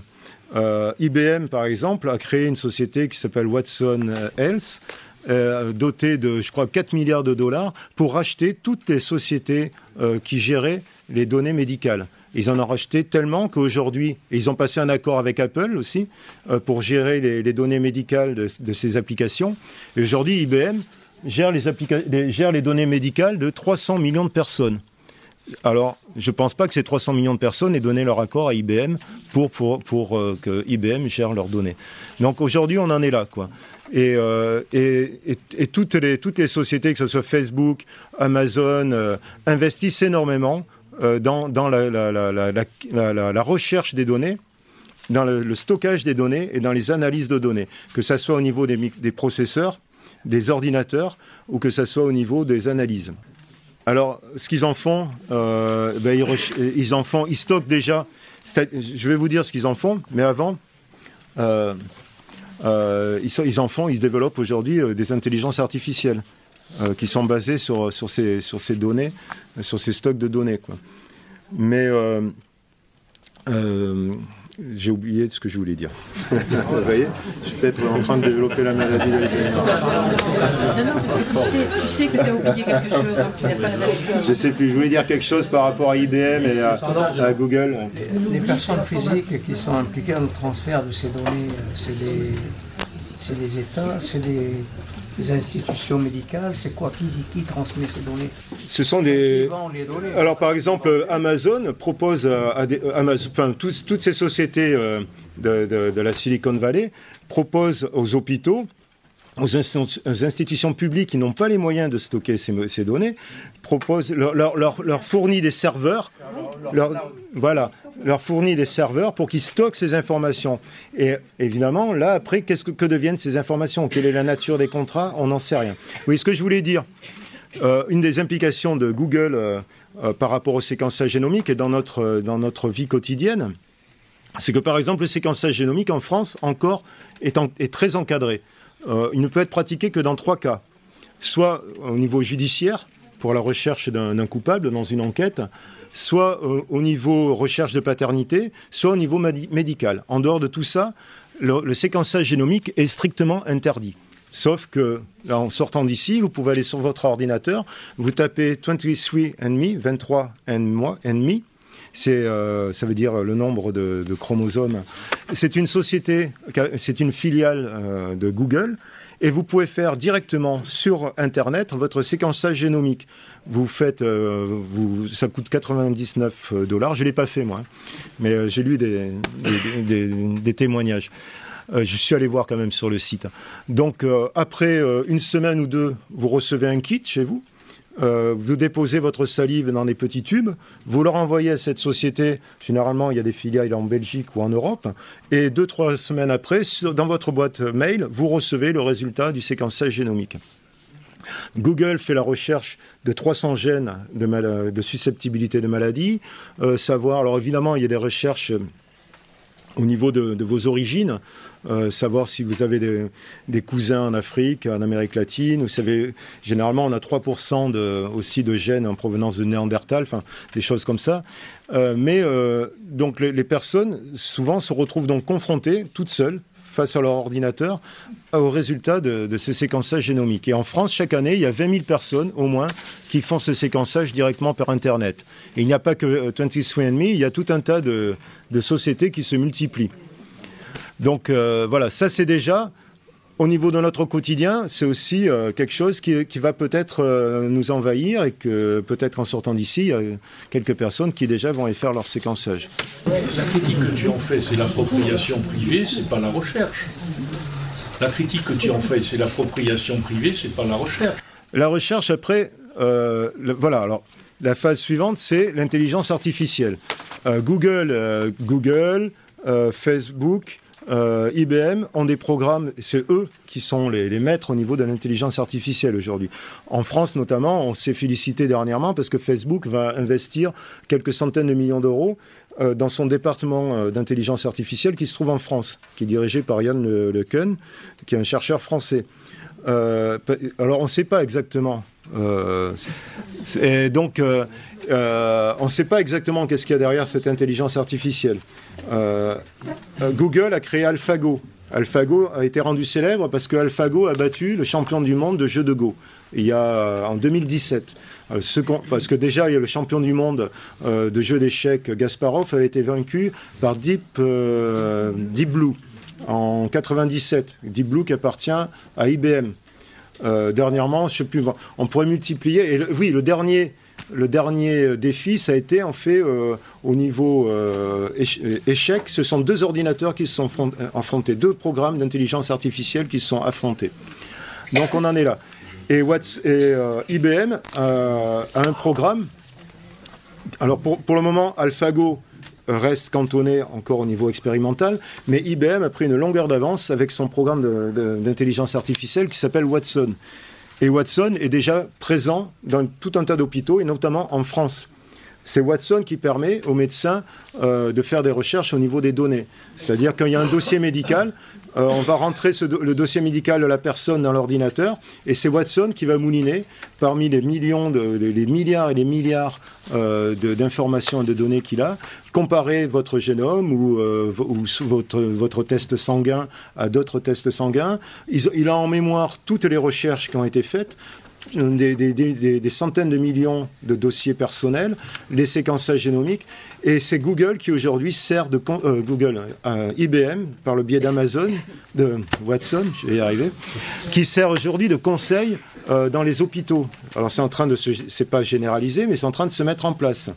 moi, j'ai assisté à tout un tas de colloques où, justement, ils parlaient de Watson et ils commençaient à se poser des questions. parce que les médecins ne sont pas préparés à ça.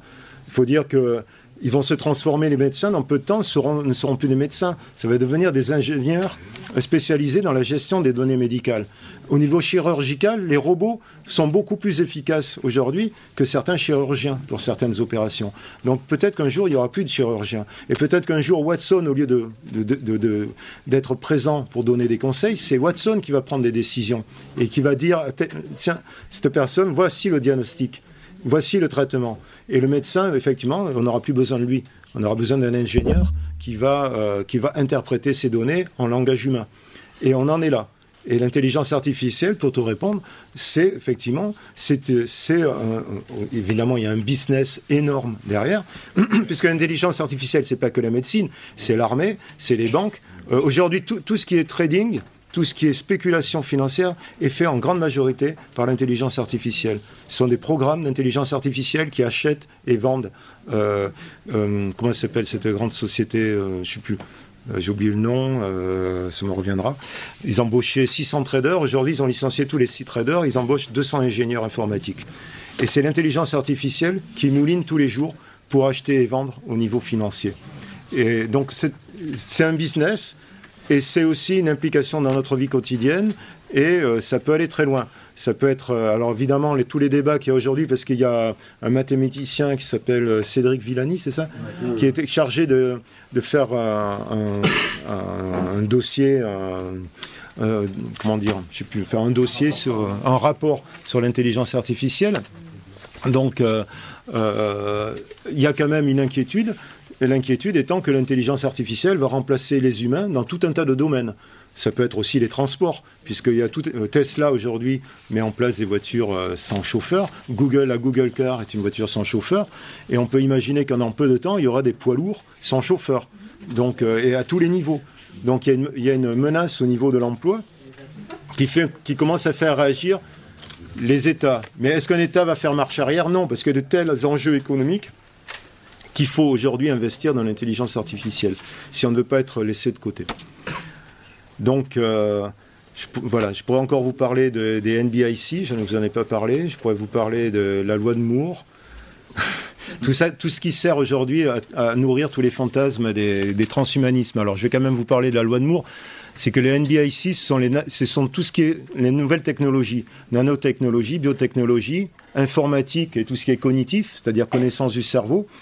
Et euh, la loi de Moore, qui est très chère euh, aux, transhumanistes, euh, la loi de Moore dit que les, les, computers, les ordinateurs doublent de capacité tous les 18 mois.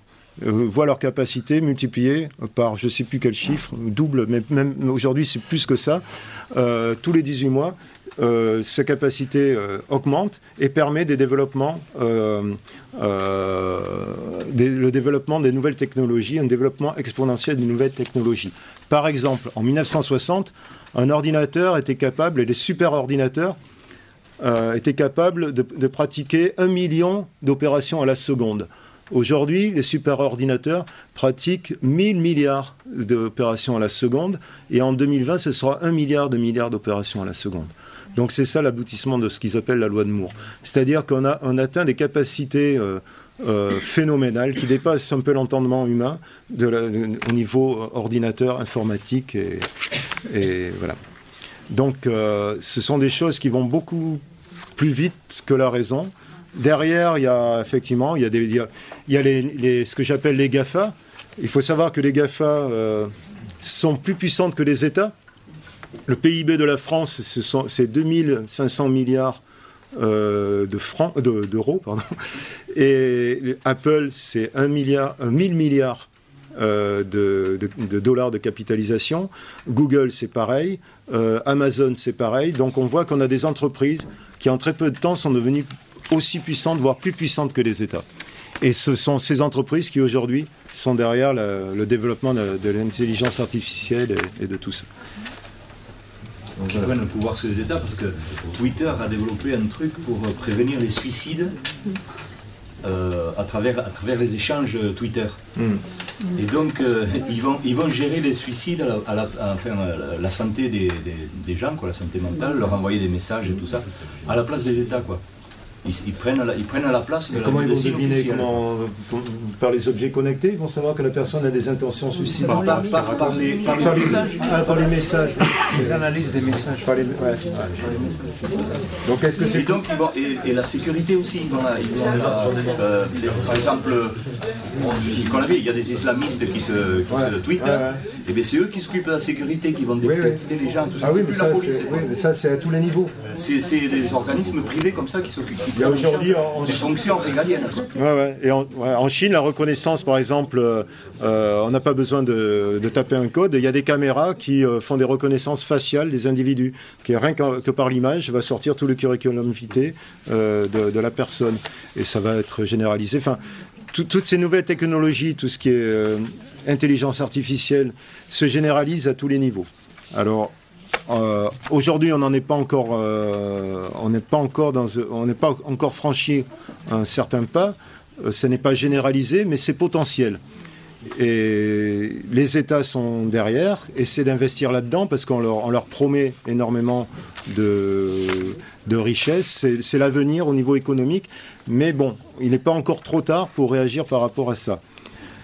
Donc, Pardon Oui. En termes de définition, c'est pas un peu de la fumisterie d'appeler ça de l'intelligence artificielle Finalement, c'est simplement du traitement de données. C'est du traitement de données, oui. Même les algorithmes qui oui, aujourd'hui, c'est une série Et qui sont vraiment très, euh, comment dire, très structurés dans un sens. Qui, bon, on va, on va créer des ordinateurs qui, voilà, au niveau du, jeu de Go, ils vont être ultra performants. Ils n'ont pas encore d'interconnexion entre eux. Euh, on ne peut pas pour le moment encore parler d'une intelligence artificielle. Mais ça peut aller très vite. Par exemple, euh, voilà, on ne sait pas trop. Aujourd'hui, il y a euh, Elon Musk. Euh, le patron de Tesla, qui a créé une société qui s'appelle Neuralink, et dont le but est de mixer l'intelligence artificielle avec l'intelligence biologique, euh, en essayant de mettre des implants ou des, interfaces dans le cerveau pour accroître l'intelligence humaine, pour se préserver. On reste dans le paradigme de l'intelligence humaine quand même. C'est pas une intelligence artificielle. Oui, mais bon, après, on va parler des transhumanistes, là, qui délirent complètement là-dessus. Mais eux, oui, à un moment donné, pour eux, carrément, euh, c'est, il, y a une espèce de, il va y avoir une espèce de, Big Bang où l'intelligence artificielle et l'intelligence euh, biologique va fusionner et ça donnera la singularité. Donc, euh, si vous, vous, avez des questions sur tout ce que j'ai abordé? Je Pour nuancer un peu votre propos sur la séquence du génome humain, il y a des vertus à ça. Mhm, possible. Le génome humain prouve qu'on est tous cousins. Oui. Vous demandez à un Américain qui déteste un Irakien, mm. vous séquencer son génome, mm. de fortes chances. Mais est-ce qu'on a besoin de ça On a absolument besoin de ça pour être tous ah bon Deuxièmement, notre génome évolue dans le temps. Pas si vous faites des expériences de conscience altérée, votre génome, votre ADN peut évoluer. Il n'y a rien de définitif, il y a un truc qui est sûr, c'est qu'on peut dire non. Vous parlez du big data.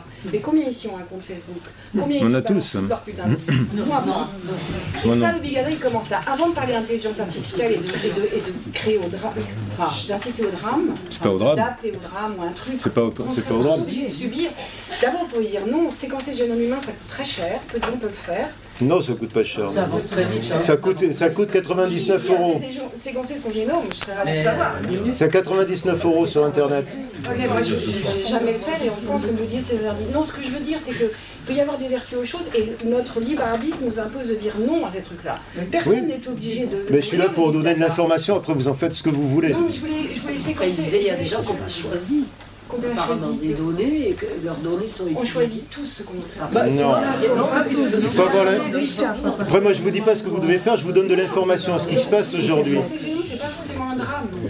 Après, les gènes, après, euh, tout basé sur les gènes. Alors, effectivement, il y a des maladies héréditaires, il y a des. Bon, après, on va parler des transhumanistes qui fantasment par exemple sur, euh, le, gène de l'intelligence et qui disent qu'on euh, en, Chine effectivement il y a des recherches ils ont euh, identifié quelques centaines de personnes qui ont un QI très très très au-dessus de la moyenne et ils travaillent avec eux pour essayer d'identifier le gène de l'intelligence. Et ça fait fantasmer un monsieur qui s'appelle Laurent Alexandre qui dit qu'un jour on va pouvoir agir sur notre génome pour développer isoler et euh, favoriser le développement du gène de l'intelligence. Mais ça, c'est que des fantasmes. Ça, je suis d'accord avec vous. Euh, après le gène, il y a, les gènes sont totalement. L'influence des gènes est, relativisée aujourd'hui par l'épigénétique, par exemple. Un gène, le développement d'un gène pourra être remis en cause par l'environnement, par la vie, par euh, tout ce que vit la, personne. Alzheimer est aussi, est aussi euh, une des choses d'Alzheimer, notamment c'est un grand choc traumatique, une grande émotion. Oui. Par exemple, c'est un peu. C'est pas la seule explication. C'est une explication parmi d'autres. C'est une explication parmi d'autres. Généralement, ça se déclenche euh, suite à un drame, suite à la mort d'un homme proche. Et juste sur l'intelligence artificielle, on se disait quelle régulation, etc. En fait, euh, le truc d'intelligence artificielle qu'on produit, les hommes la produisent, nous la produisons, nos ingénieurs la produisent, etc. Le truc, c'est la conscience. En effet, on peut conduire une automobile, en effet, on peut conduire un truc, d'ailleurs, ça marche pas rien. Mais le truc, c'est que ça ne serait jamais supérieur à l'homme si on ne donne pas une, possibilité de de dire oui ou non. Quel choix elle fait la voiture? Est-ce qu'elle écrase le passant parce que c'est plus sécurisant pour le conducteur Ou est-ce qu'elle écrase le passant parce que. Vous voyez ce que c'est pas vous qui allez déterminer ça, c'est la personne qui va vous vendre le véhicule qui va le déterminer. C'est nous tous qui avons décidé. Non. Moi, je crois que oui. Euh, après, c'est vrai qu'on est. C'est vrai qu'il y a 10 ans euh, ou il y a 15 ans, on n'avait pas de téléphone portable. Et c'est qu'on est tous tombés là-dedans, on a tous un peu un téléphone portable maintenant. Euh, mais on peut avoir un téléphone portable aussi rudimentaire ou un téléphone portable plus sophistiqué avec des applications pour mesurer ses, émotions ou, son, calculer son nombre de pas. Il y a des outils qui sont mais ça, ça devient de la consommation. Il y a des outils qui sont en train de se mettre en place, on ne vous demandera pas euh, votre autorisation pour vous demander vos données. Je pense notamment au relevé de génétique de lorsque vous êtes arrêté dans une manif, par exemple. Oui. Première, première chose. la deuxième, c'est les compteurs Linky qui vont être installés c'est ça, tout, le monde. bien sûr. Oui. À moins que vous ne vouliez, à moins que vous ne vouliez pas d'électricité. Enfin, en tout cas, à moins que vous ne vouliez pas être branché sur le réseau. Et que c'est quand, quand, même une machine effroyable. Hein. Eh ben oui, par rapport à tout ce que ça a récolté. Précisément, donc le big data, avant de temporiser notre ADN, il a vachement d'infos sur nous, avant de s'inquiéter de savoir. Oui, oui, mais enfin, alors, on, va, du plus gros au plus fin. Là, dans, le génome, on est au plus fin. Alors, excusez-moi, parce que je voudrais revenir effectivement, avant de passer aux transhumanistes, parce que c'est très important ce que vous dites par rapport à ce qu'on fait sur, les, sur le génome. Euh, c'est vrai que je voudrais prendre un exemple euh, sur les manipulations euh, génétiques qui sont possibles, ce qu'on appelle euh, la thérapie génique. Il y, a aussi un autre événement par rapport au séquençage démocratisé, entre guillemets, c'est ce qu'on appelle CRISPR-Cas9. CRISPR-Cas9, c'est un outil qui a été, qui a été découvert par une Française qui s'appelle Emmanuelle Charpentier, qui permet, c'est un ciseau qui permet d'intervenir au sein du génome. On, parle d'ailleurs d'édition génomique, c'est-à-dire on va copier, coller un gène, le multiplier, l'enlever ou en, intégrer un autre. C'est-à-dire qu'on peut imaginer aujourd'hui de faire ce qu'on veut à partir d'un gène, euh, d'un génome. Euh, elles ont découvert ça, je crois, en 2012 et ça n'a pas, ça n'a pas traîné. Euh, au niveau international, très vite, il y a eu des expériences, puisque la particularité de CRISPR-Cas9 aussi, c'est que ça peut être très facilement reproductible. Et très vite, en Chine et aux États-Unis, des, expériences ont été menées sur des animaux, sur des souris, pour essayer d'intervenir sur les génomes et supprimer euh, des gènes de maladies héréditaires ou des gènes, bon, de certains gènes, euh, voir si les embryons sur lesquels on était intervenu pouvaient être vivables. Et, ça, c'était les premières expériences. Et très vite, très très vite, en 2015, on est passé à des interventions sur des embryons humains. Et je ne pense pas qu'on nous ait demandé quoi que ce soit par rapport à ça. Euh, ça s'est passé en Chine, à Canton. Euh, on est intervenu. Alors, ce sont des embryons qui sont sélectionnés dans ce qu'on appelle euh, la fécondation in vitro. La fécondation in vitro, euh, en, France, c'est le, professeur Testard qui a fait le premier bébé éprouvette, c'est faire se rencontrer un, spermatozoïde et une ovule en dehors du corps de la femme, euh, sélectionner euh, un embryon qu'on va réimplanter dans le corps de la femme. Donc, durant ces expériences, on multiplie les embryons on va avoir 30, 40 embryons sur lesquels on va faire des expériences. On va essayer d'intervenir sur les génomes, dans un premier cas pour supprimer euh, des gènes identifiés, certains gènes porteurs de maladies ou de susceptibilité, et voir qu'est-ce qui va se passer après. Euh, donc ça, c'est en dehors de tout contrôle. Jusqu'à présent, tous ces embryons, mais on n'en sait rien, parce que des expériences ont été menées en Chine, mais aussi aux États-Unis, euh, ces embryons, normalement, sont détruits et ne sont pas réimplantés dans un corps humain. Il n'y a aucun, euh, comment dire, aucune euh, convention internationale qui gère ça. juste en, en, Europe, il y a la convention d'Oviedo qui pose un cadre à ce genre d'expérimentation. Mais tout est absolument possible aujourd'hui. Si on l'interdit en France, rien ne dit que ça ne va pas être fait en Corée du Sud ou en Chine. Donc aujourd'hui, on est déjà passé à cette phase-là d'intervention sur le génome humain. Et on peut euh, on peut euh, imaginer que dans quelques années, on, pourra obtenir euh, ce qu'on voit dans le film Bienvenue à Gataka, un bébé parfait avec un génome parfait. Ça, c'est le fantasme justement des transhumanistes. ça commence en Californie, il y a une société qui s'est créée et qui propose, alors au début c'était juste par rapport au sexe de l'enfant, dès l'embryon, elle réussissait à déterminer par le génome, le sexe de l'enfant. Donc, euh, et supprimer, si on voulait un, garçon, supprimer tous les, les, embryons féminins. Et donc, cette société a fait fortune parce qu'il y a beaucoup de clients qui venaient d'Inde de, ou d'Arabie Saoudite pour avoir des, garçons au lieu de filles. Après, ils sont passés à la couleur des yeux, euh, à la calvitie, et on peut imaginer qu'un jour, ils vont aller encore plus loin. Et si euh, on identifie le gène de l'intelligence, ils vont passer à ce stade. Donc, aujourd'hui, le, fantasme du, bébé génétiquement parfait, n'est pas hors de portée. C'est quelque chose qui est envisageable. Et là, effectivement, on ne demande pas notre avis et c'est absolument hors de contrôle et ça peut se passer euh, très vite dans n'importe quel pays. Alors qu'il y a des. Oui.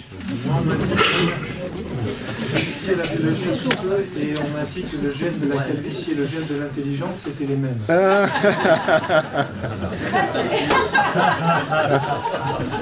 Merci. Euh, alors pour en venir maintenant, donc, on pourra encore citer des cas comme ça de, de, progression des, technologies qui vont très très vite et qui sont hors de contrôle. Euh, mais bon, voilà, tout ça a nourri l'imaginaire, notamment des, géants de la, Silicon Valley, qui sont à la tête de puissances financières phénoménales et qui ont envahi tout notre quotidien. Et ces gens-là, on pourrait considérer qu'ils ont fait fortune très vite et qu'ils sont un peu restés à l'état d'adolescence. Et ils ont aujourd'hui les moyens de satisfaire tous leurs fantasmes. Alors, en, Californie est né, un, mouvement qui s'appelle euh, ce qu'on appelle le transhumanisme, qui n'est pas une idéologie, c'est un ensemble, une nébuleuse de croyances, mais ce n'est pas encore une idéologie, c'est-à-dire qui donnerait une interprétation unique du monde et réponse à tout. Euh, c'est un ensemble de fantasmes portés par des gens qui sont quand même les plus puissants de la planète. Alors cette, cette euh, nébuleuse de croyances prend racine un peu dans l'histoire de la Californie, avec le mouvement euh, entre guillemets libertaire qui a pu se développer à une époque, avec aussi tout le développement d'Internet au niveau informatique et euh, tout un tas de mouvements au niveau culturel, notamment Timothy Leary, qui était un des papes du mouvement hippie, est devenu un des plus grands papes, enfin soutien du mouvement transhumaniste. En fantasmant, c'est-à-dire que la science devient un nouveau Dieu. il n'y a plus de, il n'y a plus de, religion. C'est le, nouveau Dieu, c'est la science qui va transformer l'humain en surhumain, en transhumain ou en posthumain. C'est-à-dire qu'ils envisagent même la disparition de l'humanité. Et que, avant on parlait d'immortalité dans l'au-delà, mais eux ils parlent aujourd'hui d'immortalité dans notre propre vie. Ils fantasment donc sur l'immortalité, puisqu'il y a des recherches aussi qui sont faites aujourd'hui, j'en ai pas parlé, notamment sur la télomérase, enfin tout ça, qui peuvent, qui peuvent faire penser qu'un jour on pourra euh, rendre les humains leur permettre de vieillir, de vivre plus longtemps et peut-être un jour devenir immortel. Euh, donc eux, ils fantasment aussi sur la fusion de l'intelligence artificielle avec l'intelligence biologique. Euh, un, des, un des papes de ce mouvement qui s'appelle euh, Raymond Kurzweil, alors il y a plein de, pensées, il y a les extropiens et il y a les, partisans de la singularité dont le, pape s'appelle Raymond Kurzweil, qui est le directeur de l'ingénierie de Google qui, travaille, qui est conseiller pour l'armée américaine et qui, dirige l'université de la singularité, l'une des plus grandes universités de Californie, qui forme tout un tas de politiciens, de chercheurs et d'étudiants. Euh, en, les, familiarisant aux nouvelles technologies et aussi à l'idéologie transhumaniste. Donc ce monsieur Kurzweil, qui n'est pas n'importe qui, fantasme sur la singularité. Alors la singularité, il travaille aujourd'hui aussi sur un programme euh, d'ordinateur quantique qui serait des milliers de fois euh, plus puissant que les ordinateurs qu'on a aujourd'hui. Et la singularité, il la date même en 2045. Donc voilà, en 2045, l'intelligence artificielle et l'intelligence humaine va fusionner parce qu'il travaille aussi sur un autre programme. Il s'agit d'extraire la conscience, là on parle plus d'intelligence, mais d'extraire la conscience humaine et de la télécharger sur un ordinateur. Donc lui, il travaille aussi là-dessus, sur ce, programme d'études. Donc en 2045, on, on aboutirait à une espèce de trou noir euh, il, s'inspire de, l'astrophysique, un trou noir où toutes les règles de la physique ne seraient plus valables et il y aurait cette fusion qui amènerait une espèce de délire cosmique euh, euh, qu'on retrouve chez Taylor Deschardins ou chez Steiner avec le Christ cosmique. Enfin c'est un délire complètement New Age. Mais c'est quand même une des personnes les plus puissantes de la planète qui est en train, au service de Google, l'une des sociétés les plus puissantes de la planète, qui, qui a ce délire. Et on pourrait multiplier ces délires avec euh, Elon Musk, le patron de Tesla, qui rêve de coloniser Mars et qui rêve, qui travaille aujourd'hui, qui a un programme très concret euh, de mixage de l'intelligence artificielle avec l'intelligence biologique. Alors, je pourrais multiplier, euh, je ne vais pas vous faire des citations, si vous en voulez, je peux vous en faire. Euh, oui, il y a une, association qui s'appelle la World Transhumanist Association, qui regroupe quelques-uns de, ces, personnes, de ces, souvent des, philosophes, des chercheurs. Les transhumanistes prônent le droit moral de ceux qui le désirent de se servir de la technologie pour accroître les capacités physiques, mentales ou reproductives et d'être maîtres de leur propre vie. Euh, viser plus d'intelligence, de sagesse, d'efficacité, une durée de vie indéfinie, la suppression des limites politiques, et c'est là que c'est intéressant, la suppression des limites politiques, culturelles, biologiques et psychologiques à la réalisation de soi. Donc on est en plein délire, euh, voilà, New Age, mais euh, aussi ces, ces transhumanistes ont un programme politique. Leur inspiration politique porte un nom, s'appelle le libéralisme libertarien. C'est-à-dire, c'est une espèce de mélange de, de, au niveau moral, on va permettre, par exemple, on, va lutter pour le droit euh, des, Noirs et des Blancs euh, qu'ils aient les mêmes droits aux États-Unis. On va, lutter pour la, la libéralisation du cannabis. On va lutter pour la reconnaissance des droits des, homosexuels et tout un tas de choses comme ça, mais en même temps, on va lutter pour le port d'armes, on va lutter pour euh, la fin des impôts, pour un libéralisme euh, le plus total au niveau économique et qu'il n'y ait aucun contrôle euh, sur la vie des gens sur, sur les entreprises. Donc c'est ce qu'on appelle le, libéralisme libertarien, et qui était une espèce de secte il y a encore dix ans et qui aujourd'hui est en train de gagner tout un tas de sphères notamment chez les dirigeants euh, des nouvelles sociétés euh, du web, et qui, fait, qui commence à, faire, avoir des adeptes aussi en France. Donc voilà. Donc le transhumanisme, euh, je ne sais pas si vous en aviez déjà entendu parler. Moi, je l'ai découvert en, durant cette enquête. Ça peut faire très peur. Ça nourrit beaucoup les médias parce que ça, au niveau, ça marche bien, ça se vend bien. Mais ça reste pour le moment encore un délire. ça, reste encore du fantasme. Alors le transhumanisme, euh, comment le transhumanisme, là je vous parlais du transhumanisme en Californie, mais il faut savoir que c'est déjà présent en France et qu'il y a des adeptes du transhumanisme en France qui commencent un peu à envahir notre euh, univers médiatique. Alors il y a un pendant du transhumanisme qui est un peu typique à la France, qui se veut progressiste.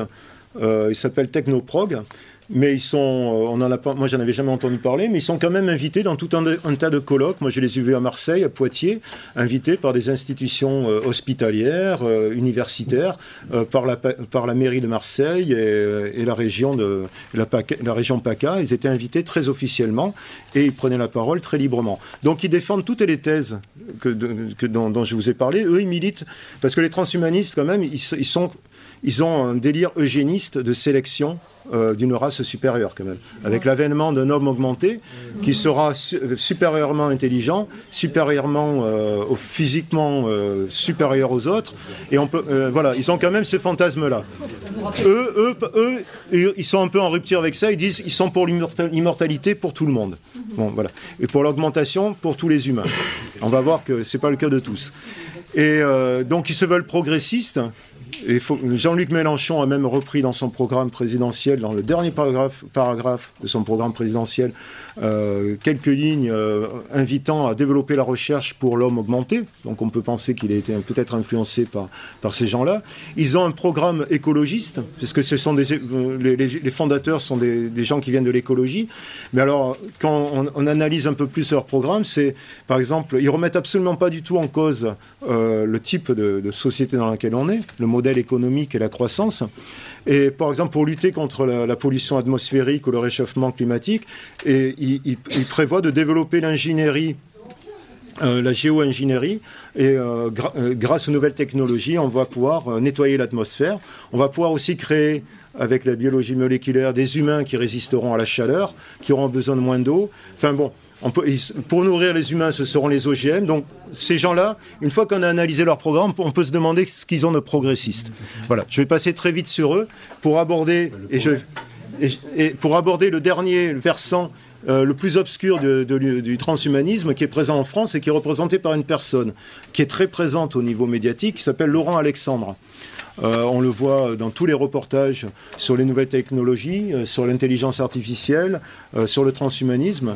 Il est invité, dernièrement, il était sur France, Culture, invité à une émission sur le bonheur et on le présentait comme un libre penseur.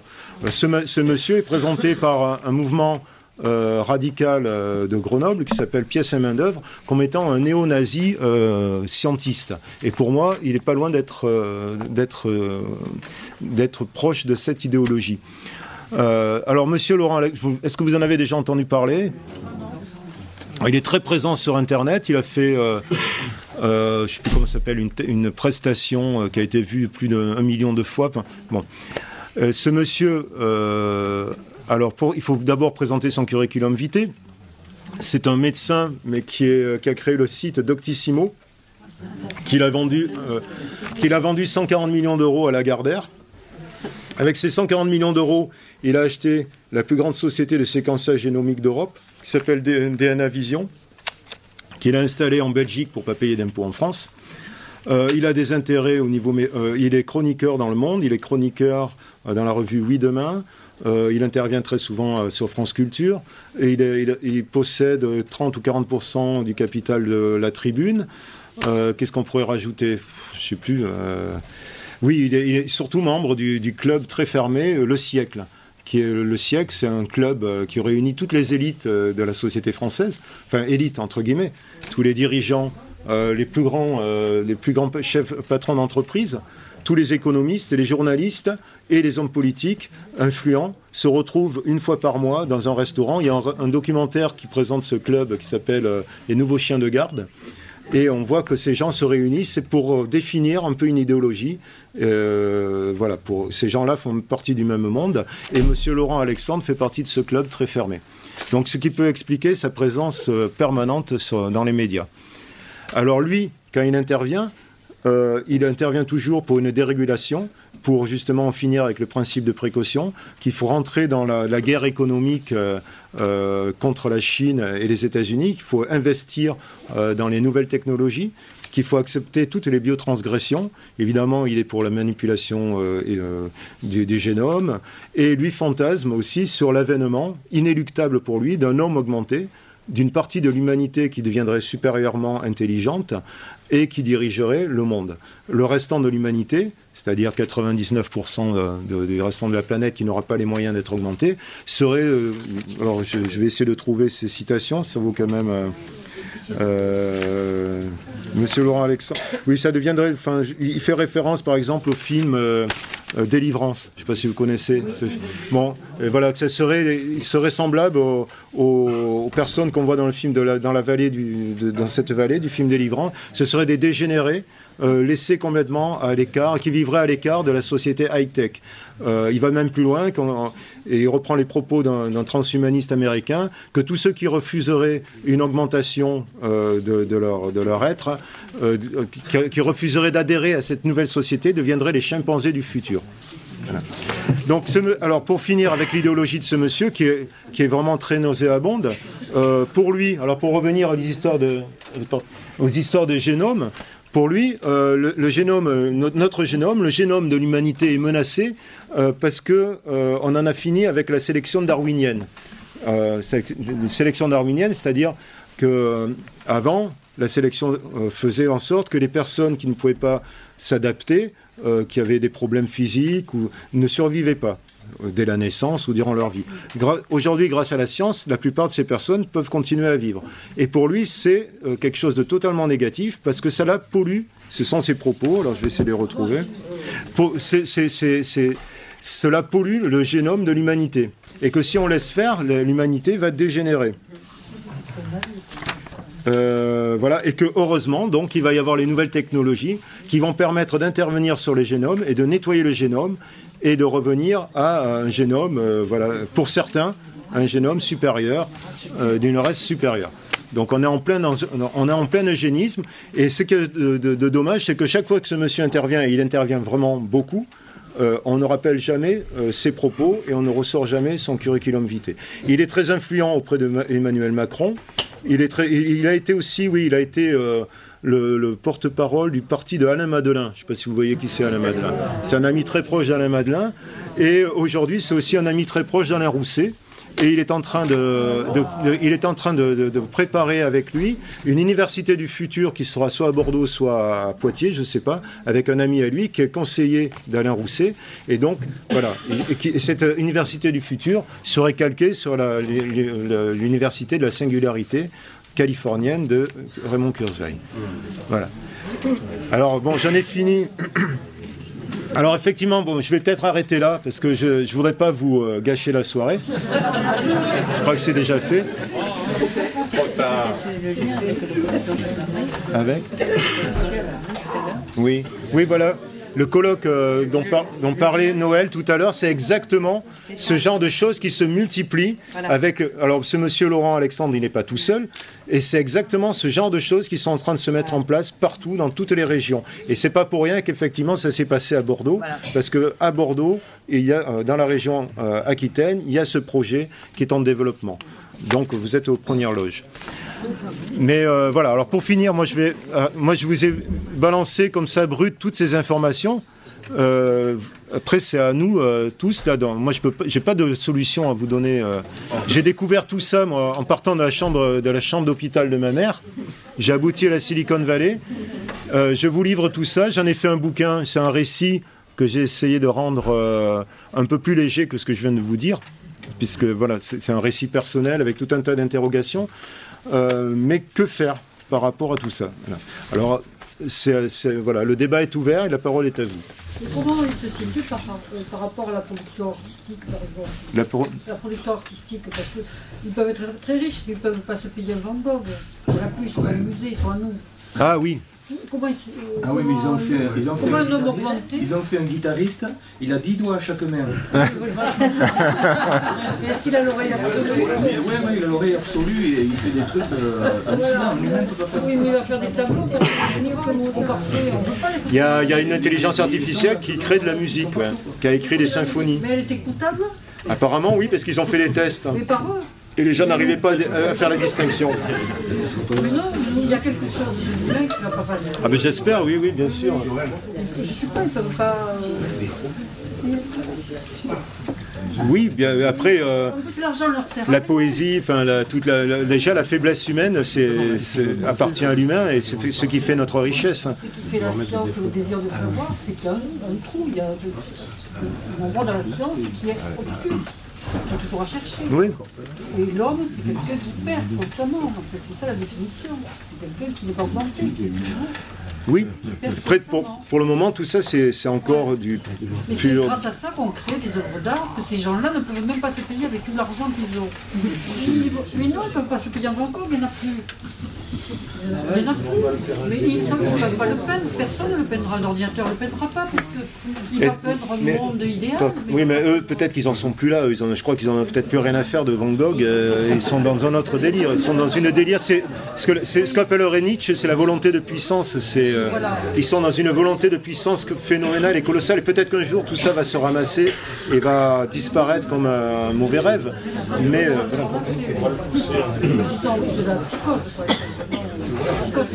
ça dépasse, dépasse l'individu dans ce sens-là, parce que c'est vraiment une société, c'est vraiment un problème de société.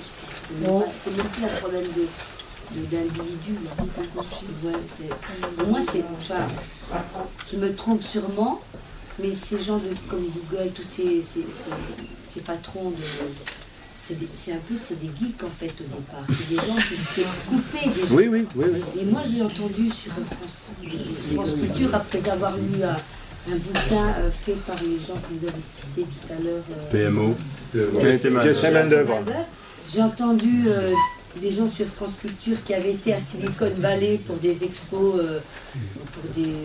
Mais c'est des gens qui étaient pas contre, hein, hmm. qui, discutaient sur France Culture et qui les décrivaient comme, euh, comme des geeks, effectivement. Oui, mais ils sont, ils sont, ils sont geeks, mais ils sont surpuissants. Et ils envahissent notre quotidien. Et... Je trouve que le problème, il n'est même pas là. il est, il est au niveau de la société même, quoi, en fait. Ça, c'est. Euh, je sais pas comment dire.